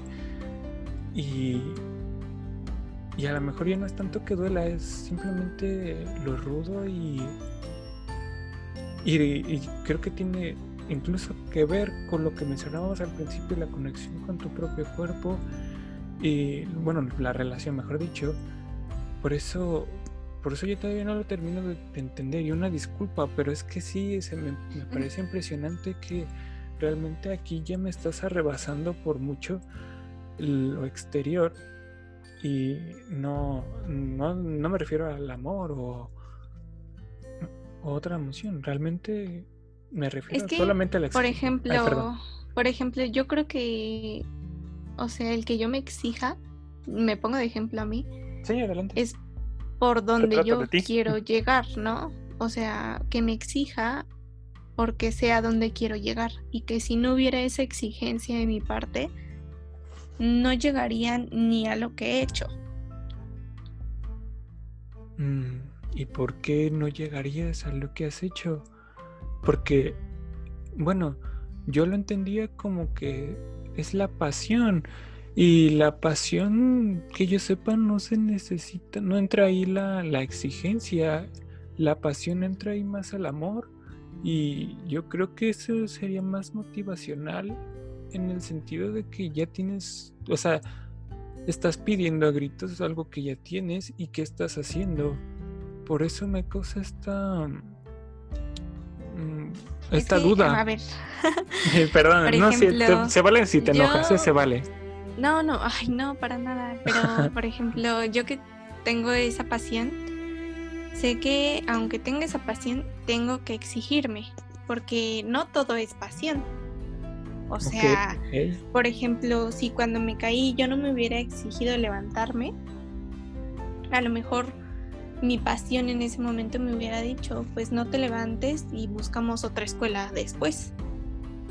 Pero en ese momento mi exigencia me dijo, párate. Mm. Siento que sí, sí se relacionan. O sea, que Mm, por más apasionado que seas, sí debe de haber esa exigencia, ¿no? Ok, ok. Y que de esa exigencia nace esa responsabilidad. Ok. ¿Algo que quieras agregar a esto? No. Bueno, ¿para ti qué es pasión? Yo creo que la pasión es más que un amor que le puedas tener a algo. Pero nada más o más. no, pues es que es mucho. La pasión puede ser eso, más que un amor que le tienes a algo y lo que te motiva a hacerlo. pero creo que para ser apasionado se necesita pues mucho, ¿no? Porque a lo mejor, y sí es tu pasión, pero como no hubo como una exigencia, después ya lo dejas como hobby y te quedas como, ay, ¿qué hubiera pasado si lo hubiera hecho? Mm. Entonces yo creo que si para la pasión se requiere responsabilidad, no solo es como ese amor, sino la responsabilidad, el estar centrado, yo creo que involucra muchas cosas, no solo el amor. Ok, de hecho sí, bueno, yo metí el amor porque siento que es en gran parte eso, pero sí es muchas, mucha, es mucho más. Pero por algo que me causó como duda por algo que tú habías dicho, que era el hecho de que si tuviera, bueno, ahora cuando te caíste y que si no te hubieras exigido al levantarte, así como que hubiera pasado. Y quiero que tú me digas, ¿qué hubiera pasado si no te hubieras exigido? Si tuvieras, si hubiera sido nada más por parte de la pasión. Pues a lo mejor si no me lo hubiera exigido, ya no hubiera seguido en esa presentación porque todavía me faltaban muchos bailes, ¿no? Y si no me lo hubiera exigido, a lo mejor y en ese momento digo, bueno, aquí le paro, ¿no? Sí tengo esta pasión, pero me duele mucho la rodilla, ¿no? Se me hizo un moretón enorme y me la lastimé muchísimo. Entonces hubo esa exigencia de decirle a mi cuerpo, todavía vas a bailar. Y bailar con esa pasión, o sea, no porque te caíste ya vas a salir todo agüitado a bailar, ¿no? O sea, vas a salir y con una cara sonriente. Porque esa, eso es lo que me hace esa pasión, ¿no? El salir sonriendo. Pero la exigencia, el seguir bailando. Mm, en, en, esa presentación donde me caí. Porque obvio por pasión, pues seguir bailando normalmente, ¿no? Pero en esa presentación fue la exigencia lo que me hizo seguir bailando. Porque si la rodilla, pues no la aguantaba, ¿no? Del golpazo. Ok, ok. Me da. me estoy dando cuenta que no me estoy diciendo esta palabra me da curiosidad. Yo no la voy a decir. no importa. que. Bueno, si hubo un momento en el que tú llegarás a pensar si has sido demasiado exigente contigo y cómo y bueno y si pasó y si eso pasó cómo fue que te diste cuenta no, no me ha pasado. O sea, es que, o sea, vuelvo a meter la pasión. Yo creo que si no hubiera esa pasión, yo ya me lo hubiera preguntado el por qué estoy siendo tan exigente. Pero como está esa pasión, no me he preguntado el por qué soy tan exigente, porque al fin esa pasión es lo que me lleva a hacer algo que me gusta. ¿No te parece como una justificación? ¿A qué? A exigirte. No, porque sí lo he pensado, como le mencioné cuando, o sea, me sentía mal. Sí, sí pensé, ¿no? En el por qué bailaba. Y pues sí me llevó a conclusión de, pues es lo que más te apasiona en la vida, cómo te sientes cuando hiciste tal personaje, cómo te sentiste cuando hiciste tal obra, ¿no? Entonces, obviamente me puse a pensar en todo eso y, no para nada es como una justificación del por qué me, me, ay, ¿cómo se dice? Me esfuerce, se me fue la palabra, pero no es justificación para nada, porque pues no, yo siento que sí, sí se relaciona mentalmente también y lo mencioné hace rato. Si fuera justificación yo hubiera salido algo, algo aunque sea mm, de lenguaje corporal, algo hubiera salido, ¿sabes? Ok, ok, bueno, recuerda que yo nada más tengo las dudas y las saco. no, perdón si suena algo como bastante serio o profundo, créeme que no. Bueno. No lo sé, pero bueno, yo siento que te estoy contestando normal. No, sí, no, sí, pero. Yo lo digo por el hecho de a lo mejor cómo lo estás sintiendo y no me estoy dando cuenta. Yo lo digo por eso, ¿eh? Mm. No, no, no. Todo bien. Está bien, está bien. Bueno, la razón por la que te pregunto esto es que sí, reconozco que sí ya me lo habías explicado y no, te lo había preguntado, pero como que sí hay partes en las que se me venía se me venía a la cabeza esto porque es como de órale, o sea, no no no creo, o sea, reconozco que no sé del ballet como ella sabe. Yo creo que me hace falta el practicarlo para entender ciertas cosas, pero no creo que sea necesario el exigirte si ya tienes esta pasión, porque ya está en ti, pero bueno, a fin de cuentas tú eres la que sabe y tú eres la experta en esto.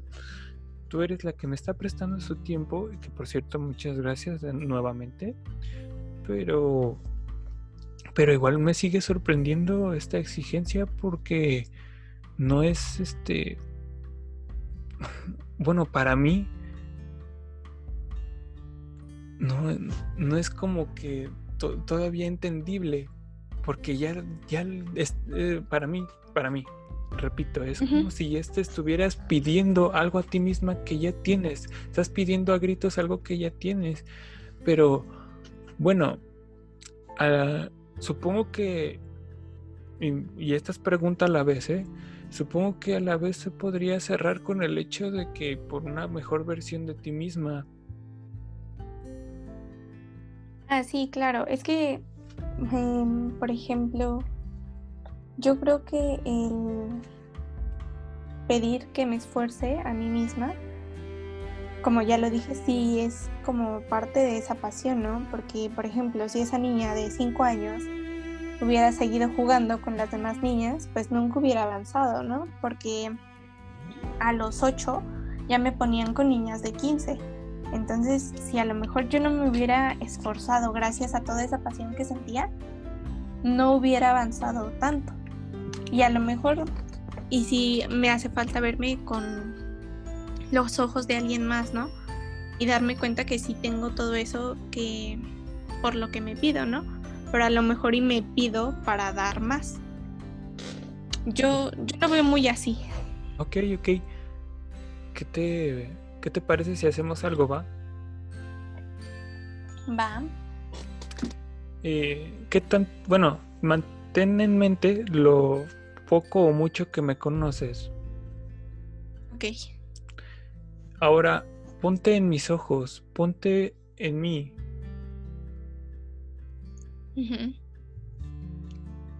¿Qué ves en Mariana? ¿Cómo describes a Mariana?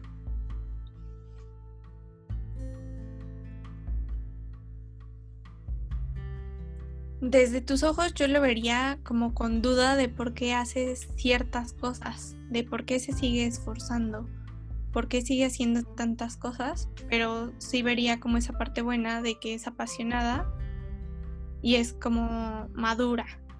Así me vería yo desde tus ojos. Deja de decir el es que desde tus ojos, nada más dilo, a fin de cuentas, pues tú eres Israel, ¿no?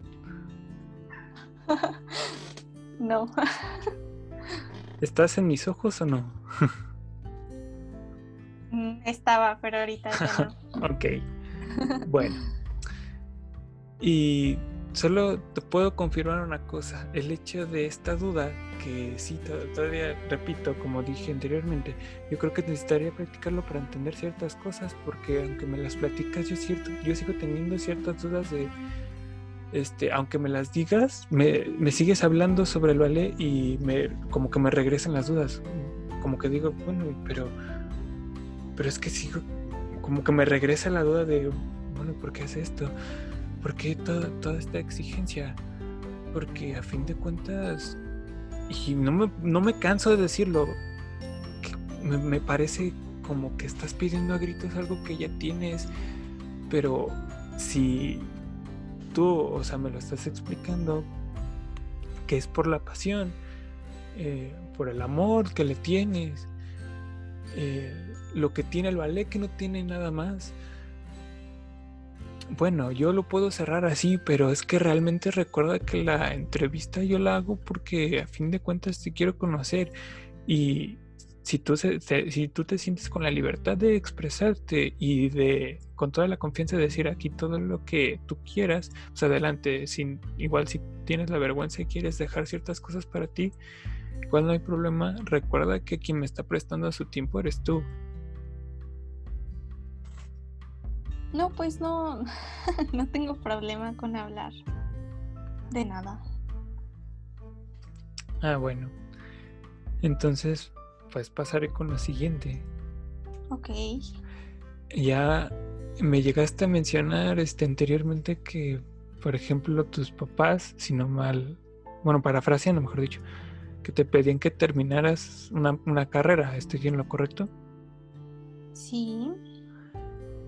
Ok, aquí llegó a haber otro conflicto dentro de tu de, bueno no no no no lo tomo como conflicto no sé ni por qué dije conflicto este qué onda conmigo este pero o más bien hubo algún conflicto como tal o algo un tema serio que metieras que tuvieras que elegir el ballet otra cosa o relacionado con el ballet en cuanto a tu familia no, para nada, como que siempre me han apoyado mucho en lo que yo quiera hacer. La verdad, lo único yo siento es que nunca se esperaba que me gustara tanto, que me apasionara tanto. Pero no, siempre me han apoyado bastante en, en cuanto al ballet, me han apoyado siempre. Siempre cualquier cosa que necesite para el ballet o para otra cosa, para la escuela, no sé, para cualquier cosa, siempre me han apoyado mucho pero sí está como esa parte de que sí querían que tuviera pues una carrera a lo mejor más común, ¿no? No tan artística. y que nunca se esperaban, yo creo, que me apasionara tanto y que fuera a llegar tan lejos. Nunca se lo esperaban, yo creo. Ok, ¿por qué no se lo esperaban? Porque eres la única en toda tu familia que que ya ha llegado tan lejos o por otra razón? No, yo siento que, o sea, no se esperaban que a lo mejor que una niña diciéndoles yo quiero eso que ve en la tele, le fuera a durar tanto, ¿no? Le fuera a durar tanto el gusto por algo desde tan pequeña. No se esperaban, yo siento eso, que desde una niña tan pequeña le, le fuera a durar el gusto por algo así tan grande tanto tiempo. Me sonó así. Y también pues esa, esa parte de dejar muchas cosas por el ballet, yo creo no se esperaban eso. Ya, perdón por ah, interrumpirte. No, estuvo bien. Empezó, ¿no? Ah, no, no, no, no, estuvo bien, estuvo bien. De hecho, no sé si quieres decir algo más. No, no, ya. Ah, perdón. Este, no, sí, cuando sea eso, interrúmpeme con todo gusto. ¿eh? Este, bueno, es que eso me suena así como. Ah, que no esperaban que te durara tanto ese gusto porque a lo mejor para ellos, o bueno, es, eh, de hecho es pregunta, ¿eh? Como que esta cierta fantasía, pero a la vez sí se me hace como de... Por, por eso me por eso tenía esta pregunta. Pues, si, si eras la única en tu familia de que ha llegado tan lejos en una carrera artística. No. Em, pero a, lo que yo me refiero con no se lo esperaban, a lo mejor es eh, que una niña de tres años le durara el gusto tanto tiempo. A lo mejor y eso es lo que no se esperaban. Bueno, pero esa niña ya tiene. ¿Qué edad? ¿20? Ajá, por eso digo, no, no se esperaban que a lo mejor me durara tantos años. Em, bueno, pero recordemos que ya es algo que tú le estás poniendo tu pasión y todo esto, y yo creo que más que años de por vida, ¿no? sí, yo creo a lo mejor. Espero que sí. Eh, y bueno, ya que digo esto de por vida, a futuro, ¿cómo, dónde te ves? Y no nada más del ballet, o sea, con todo lo que ya sabes, o si todavía quieres aprender algo más, o quieres terminar otra carrera, o sea, ¿qué es, ¿a dónde te ves en el futuro? Hablemos de, por ejemplo, em, a los 30. Pues mira, la verdad es que me veo ahorita como enfocándome mucho en la psicología del baile, en la psicología del ballet, psicología del bailarín, pero también enfocada en ser una mejor bailarina y seguir con mis estudios de docente de, o sea, de ballet. Ahorita me veo enfocada en eso ok, pero no tienes como tal algo así como, bueno, como lo que te pregunté de, no, pues que a los 30 ya pienso tener esto, ya pienso hacer esto. A los 30 a lo mejor podría estar en una compañía o teniendo mi propia escuela de ballet.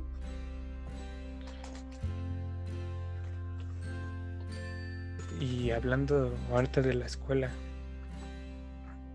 ¿Ya has dado talleres como tal? O sea, algo gratis, o sea, de tu parte, mm, por el por el compartir o algo así. Mm, talleres no. Mm, nunca he hecho un taller que sea de ballet, ¿no? He dado clases de ballet ya. En, primero las daba eh, en la escuela donde estaba anteriormente, pero eran más como para mis exámenes o cosas así. Y después yo empecé a dar clases privadas a como a algunas niñas. Mm, de, puro ballet, obvio. Ah, sí, bueno, digo estos talleres porque para todo aquel que le llame la atención y pues no bueno, me imagino que ha de ser. Bueno, y de hecho les pregunto también ¿eh? eh, que caro, la, caro el ballet. Bueno, eh, sí, ah. Sí, el ballet como tal sí es caro. De hecho, cuando vas al, al IMBA, si te dicen que te vas a quedar en el IMBA, te dicen que tienes que estar consciente del gasto que se va a hacer, ¿no? Porque, como lo mencioné ya, es comprar puntas a lo mejor cada 15 días o a lo mejor cada mes. Entonces pues es como un gasto. Y los vestuarios igual son caros, vestuarios de 7 mil pesos, a lo mejor hay vestuarios de hasta 15 mil pesos. Pero igual, o sea, depende de dónde estés, ¿no? Si ya es como muy profesional en una compañía, etc. Mm, Pero pues sí, digamos que es caro. De dónde estés y esto que mencionas compañía, o sea, es que es algo que todavía como que tengo ahí duda. O bueno, al menos todavía no lo termino de comprender y perdón, este, perdón por la ignorancia. Está bien. Em, por ejemplo, ¿dónde estés? Porque, por ejemplo, aquí en México es como difícil encontrar una buena, buena escuela de ballet, ¿no? Entonces, a lo mejor estás en una escuela que no es tan profesional, obviamente no, no te va a salir tan, tan caro un vestuario o, cada 15 días zapatillas, ¿no? Pero si estás a lo mejor en una compañía ya es de 15 días zapatillas nuevas cada 15 días. O si estás ya estudiándolo profesionalmente, pues cuánto vas a gastar, porque ahí está como aparatos para estirar que pues igual obvio algunos salen caros o cosas así. Mm, ok, ok. Bueno, no sé si quieras agregar algo más a esto, o como un dato importante o algo así. No. Ok. Bueno, quiero Mm, regresar tantito a esto que mencionaste del estiramiento. Y me da curiosidad, ¿qué pasa si este estiramiento o tu cuerpo ya no es tan flexible? Porque me imagino que puede llegar a ser mortal. Y lo digo desde el sentido en el que yo, o sea, te digo, no sé mucho de ballet, pero he visto ciertos movimientos y más que práctica, yo siento que si un movimiento en falso puedes llegar a dislocarte, mm, yo diría que el brazo o incluso la pierna o más. y me río por, porque me da así, no sé cómo explicarlo, no me, no me río de que me dé gracia. ¿eh? Sí, sí. Pues sí, obviamente como todo tiene riesgo de que te lastimes si no lo haces correctamente, ¿no? Eh, como por ejemplo, eh, se siente mucho en tu cuerpo porque a lo mejor si estás haciendo un split, tu pierna se empieza a poner tensa hasta donde puede o te empieza a temblar demasiado porque no se está oxigenando. Entonces, cuando empieza a pasar eso, ahí te detienes. Pero, por ejemplo, no te regresas porque si regresas las piernas, obviamente nunca vas a poder lograr hacer el split bien, ¿no? Pero si no la puedes abrir más porque obviamente le lastimas la rodilla, la cadera, la ingle. Entonces, sí es como conocer tu cuerpo y conocer el dolor, porque si te está doliendo de que estás estirando, pues es normal, ¿no? Pero si te está doliendo ya un grado intenso o el músculo, ya es ahí donde debes parar. Mm, me da, bueno, más bien yo recuerdo aquí y no sé, por eso, por eso te pregunto, ¿hay, hay masajes que te pueden ayudar a, a cierto, a, por ejemplo, el estiramiento o como tal a esto para que puedas mejorar en cuanto... Mm, deja toda la movilidad a que ya puedas hacer algo más arriesgado Masajes como tal, no, los masajes solo son como para este relajar tu cuerpo y ajustarte, no sé, hacerte sentir mejor, ¿no? Porque obviamente con los ejercicios que haces, pues te desajustas. Lo que sí hay para que te hagas más flexible, pues son ejercicios. Y para estos ejercicios se utilizan ligas, eh, se les dice cubo de yoga, un roller, o sea, tipos de ligas, porque no solo es una en especial, hay tipos, entonces son ejercicios y todas estas cosas que puedes usar. Mm, rayos, sí. O sea, nada más con esto que me estás diciendo, veo todavía más exigencia de la que ya me platicas. Sí, y sí es mucho el conocer tu cuerpo, porque lo menciono otra vez, ¿no? Obvio, duele, ¿no? Pero si ya es un dolor intenso muscular, igual debes parar, ¿no? Debes decir, hasta aquí me llega la pierna, hasta aquí. Y a lo mejor y ahorita la trabajo aquí, pero después si sigo haciendo este ejercicio va a doler menos y la puedo subir más, ¿no? Como ejemplo, porque si no, sí, sí te lastimas el cuerpo. Ok. Mm, este dolor, como, bueno, y regresando tantito, tantito un poco a lo que me mencionabas de que te acostumbras al dolor, ¿hay algún punto en el que ya digas, no, realmente es demasiado dolor o, o sea, ya tengo que bajarle tantito? Porque es algo que no sé si lo pregunté antes, según yo no. pero sí siento que es importante este punto el conocer, más bien el conocer eh, hasta qué punto, mejor dicho, ya es como que el paro, porque es esto que mencionabas, hasta aquí, hasta aquí llega mi pierna, hasta aquí, porque si no me puedo lastimar o puede llegar a pasar lo que algo malo, ¿no? Así lo dejo. Y pues es que es eso, ¿no? De ya a lo mejor estás en split, ¿no? lo retomo mucho. Y a lo mejor em, te está doliendo mucho, pero lo trabajas tanto tiempo que ya te acostumbraste a ese dolor. Y cuando ya te acostumbras, ya puedes abrir más, ya te da para más. Y así es constantemente, con ejercicios de estiramientos o con ejercicios para mejorar eh, la postura de tus pies, ¿no? Entonces, eh, es eso, en ejercicios de estiramiento, que te acostumbras ya el dolor, pero después ya puedes abrir más y otra vez es lo mismo, trabajar, trabajar ahí para que te acostumbres a ese dolor y puedas lograr más. Mm. Oye, y ahorita esto que estás mencionando me da, o sea, y a la vez como miedo, ¿eh? no, ¿Por qué? porque es como de cuánto ves que se supone que si te lastima ciertas partes, o bueno, si alguien te lastima, mejor dicho, en tu caso no sea las piernas, ¿no?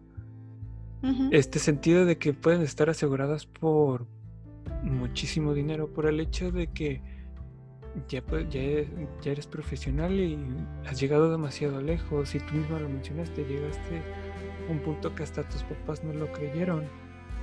Por eso me da curiosidad este punto y miedo a la vez, porque qué tan fuerte te has vuelto y, o sea, de, ahorita ya el punto en el que has llegado y qué tanto vales en este sentido de ya algo físico.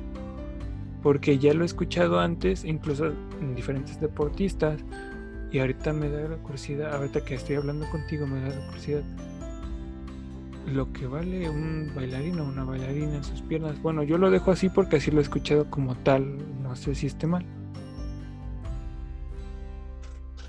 Pues yo como lo mencioné, o sea, para cada bailarín apasionado, pues su cuerpo es como su templo, ¿no? Obviamente. Pero así como para asegurar las piernas y darle un valor, yo siento que solo como a profesionales y que sean como muy importantes, porque el valor que le da uno a su cuerpo, pues nada más es el que uno le da, pero ya un valor así como el que tú dices, pues es diferente, yo siento. Mm, bueno, yo lo digo porque pues tú eres profesional y yo por eso te lo pregunto, pero entonces es de cada bailarín. Bueno, bailarín y bailarina. Para mí sí. Ah, ok.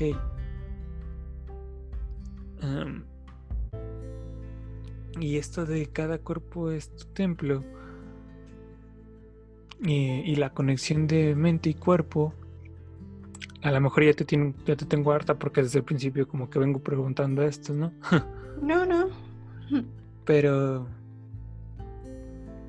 compartí como ¿Qué tan sagrado o qué tanto describes qué tan sagrado es tu cuerpo? Pues igual más o menos lo mencioné, ¿no? Cuando conté que hablé con mi rodilla, porque pues sin una parte de mi cuerpo a lo mejor haría todo diferente. Entonces, pues obviamente es como muy sagrado para mí todo mi ser, porque me permite hacer ciertas cosas. Y no, no solo para bailar, sino para todo. Si a lo mejor no tuviera mis piernas como las tengo, a lo mejor caminaría de otra forma, no sé. Entonces yo siento que no solo es como para bailar. Ok, ok. Bueno, yo nada más te pediría ahorita algo, un mensaje final o algo que quieras decir a, los que nos estén escuchando, o mejor dicho, a los que te están escuchando. Algo que quieras decir. Pues yo podría decir, perdón por ser una loca obsesionada con el ballet. no, no me parece eso. Pero bueno, realmente, realmente me encanta, me apasiona demasiado. Puedo hablar y hablar del ballet por horas. Y el ver el ballet en un escenario igual me encanta y si nunca han visto un ballet y se les hace muy aburrido, realmente yo creo que no lo saben apreciar y que podrían ver un ballet y se les haría muy hermoso también. Y a mm. ti pues agradecerte por tomarte el tiempo para entrevistarme y, y así. Ok, y ya nada más para cerrar, porque dijiste algo muy importante y bien bonito, pero por eso me llega esta pregunta. ¿Cómo yo podría contemplar este tipo de arte? Pues el contemplarlo, repito, Uy, es algo que hasta tú, como dijiste, a algunos les podría aburrir. Y pues sí, cada quien diferentes gustos, pero también me gustaría saber de tu parte si, algún, si hay una forma de cómo contemplarlo, el cómo vivirlo y el sentirlo. Porque qué mejor que te responda alguien que lo practica y aparte que eres profesional, porque sí me interesa saber esta parte desde tu punto de vista y cómo lo explicas. Ok, para contemplarlo por fuera, o sea, digamos que yo no bailara, para contemplarlo, yo siento que lo más importante es saber qué obra vas a ver, de qué va a tratar, ¿no? Porque obviamente mm, no te lo dicen, no hay un guion, ¿no? Nadie habla. Entonces, saber de qué va a tratar, porque hay muchas cosas que hacen como con mímica, no es tanto mímica, pero digámoslo así, es mucho la parte corporal. Entonces, saber lo que vas a ir a ver y estar muy abierto a lo que pueda llegar a pasar. Saber de qué va a tratar la obra, porque muchas veces yo siento que por eso se les hace aburrido, porque no entienden de qué está tratando. Entonces, saber de qué va a hablar esa obra, para empezar. Para así poder como ir más abierto a poder contemplar lo que está pasando en el escenario, saber lo que va a pasar, de qué está tratando lo que estás viendo. Ok, de hecho buen mensaje, saber lo que estás recibiendo, lo que, lo que estás percibiendo realmente no, siempre se llega pues a, a, entender del todo bien. Y esto que dices me parece muy importante por el hecho de que si le pierdes el sentido a al menos a un acto, yo creo que le pueda seguir el punto o bueno el, el chiste al resto de toda la obra, al menos desde mi mm. punto de vista. No, y aparte es ir muy abierto, muy abierto a lo que vas a escuchar por la música y a lo que vas a ver, porque la música obviamente igual te deja, ¿no? Te deja porque pues obviamente es como lo que también le está dando sentido al baile, ¿no? y muy abierto a lo que vas a ver, porque a lo mejor y no solamente lo reflejan del el cuello para abajo, ¿no? También es mucho verles el rostro a los bailarines. Porque mm. igual te dejan muchísimo. Entonces es ir abierto porque vas a ver y vas a sentir la música y eso te va a generar una emoción. Bueno, recuerdo, no sé si fuiste tú o, alguien más. Yo recuerdo que fuiste tú, que habías dicho algo sobre que en una obra tú incluso salí, terminaste llorando. O sea, ¿qué tal? Eh, bueno, dime si me equivoco. Eh, no. Lo que mencioné es cuando yo hice un papel principal que parecía que yo iba a llorar en el escenario, pero ah, era porque así tenía que ser mi personaje, no porque sí fuera a llorar. Ok, pero sí se recibió esa intensidad. Sí, y cuando hice ese personaje fue muy padre. Bueno, le voy a contar todo. Porque hice, hice Clara del Cascanueces, entonces pues toda la obra se basó en mí. Bueno, en lo que hacía, claro. Y al día siguiente le tocaba hacer Clara a otra chica. La chica que lo había hecho ya por muchos años.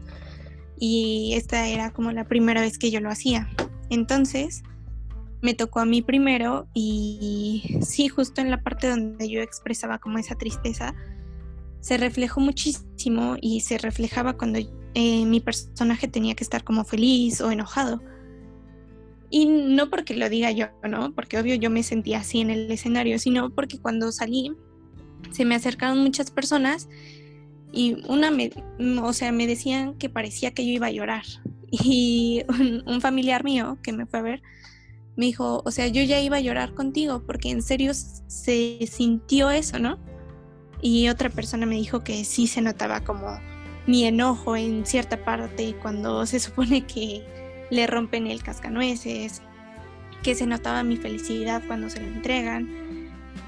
Y con el que hizo el papel del tío de Clara, el que le da el cascanueces y todo eso, me dijo, yo contigo me sentí más cómodo, sentí como esa libertad de expresión contigo, a diferencia de la chica que lo lleva haciendo todos los años. O sea, sentí esa como mm, estar más cómodo en el escenario, que tú estabas más cómoda, que se sentía... ¿Más eh, natural? Más natural, más libre.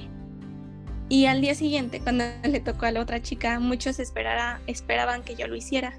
Y sí terminando la presentación me lo dijeron. Oye, ¿por qué no pasaste tú? Estuviste excelente o cosas así. Entonces, pues creo que sí, sí he sabido cómo eh, reflejarlo de mi personaje. Ok, órale, ¿por qué, qué, tan intenso fue como para que los demás literalmente, deja tú que lo que te dijeran, lo que sintieron, y es como de... Sí. O sea... y bueno, eso, eso lo quise contar porque se me hizo muy bonito y creo que no, sí, quedaba. no, claro que queda. Y de hecho, igual si quieres contar otra experiencia, que porque la verdad a mí se me hace importante, porque aquí te das cuenta, bueno, al menos yo, de una gran diferencia de alguien que a lo mejor, pues ya, no sé la otra chica, ah, no digo que lo haga de la fuerza, no, pero al menos por tu parte, esto que mencionas, que tienes la pasión, no lo estás diciendo de nada más, lo digo para quedar bien, no, aquí lo estás demostrando, es algo que realmente pasó y eso es aparte de hermoso, es el contemplarlo es maravilloso. Y aunque no estuve ahí, el hecho de que me lo estés platicando y el cómo lo transmites, me parece como que, o sea, realmente no está mintiendo. Realmente no me equivoqué al invitarla a mi podcast y entrevistarla, bueno, invitarla a entrevistarla, porque realmente creo que si no hubiera sido tú, no sé quién más me hubiera podido dar esta diferencia de la pasión a, pues, a alguien que lo está haciendo porque sí. no sé cómo decirlo. Obligado. No, pues muchas gracias por entrevistarme. No, como crees, gracias a ti, porque a fin de cuentas, repito, así como te lo decía yo creo que por mensaje, o como te lo decía por aquí, quien me está prestando el tiempo, el tiempo más valioso, a fin de cuentas, eres tú. Yo no soy el, yo no soy la bailarina, yo no soy Mariana. Y, bueno, gracias. Y pues, más, más que nada, muchísimas gracias a ti. Y espero volverte a ver dentro de este podcast, en futuros podcasts porque la verdad, mm, o sea, yo repito, si no hubiera sido tú a quien no, a quien no le preguntaba del ballet, no sé quién hubiera sido. Sí conozco otras personas, pero a ti es a la única que conozco que le gusta hablar sobre esto y no le cansa realmente. O bueno, eso es lo que tú dices. pero yo realmente yo, yo creo en eso porque no lo demuestra, porque más bien lo demuestras, perdón, porque eso lo demuestras. Y eso me parece algo sensacional porque no lo encuentro en cualquier persona y eh, repito, si no hubiera sido tú, no sé quién hubiera sido. No, pues muchas gracias y obvio encantada de volver a estar en tu podcast para otros temas también.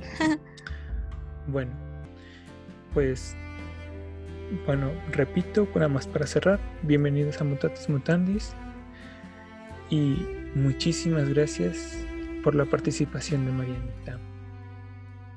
Gracias a ti. Me da risa porque nada más repites perdón y gracias.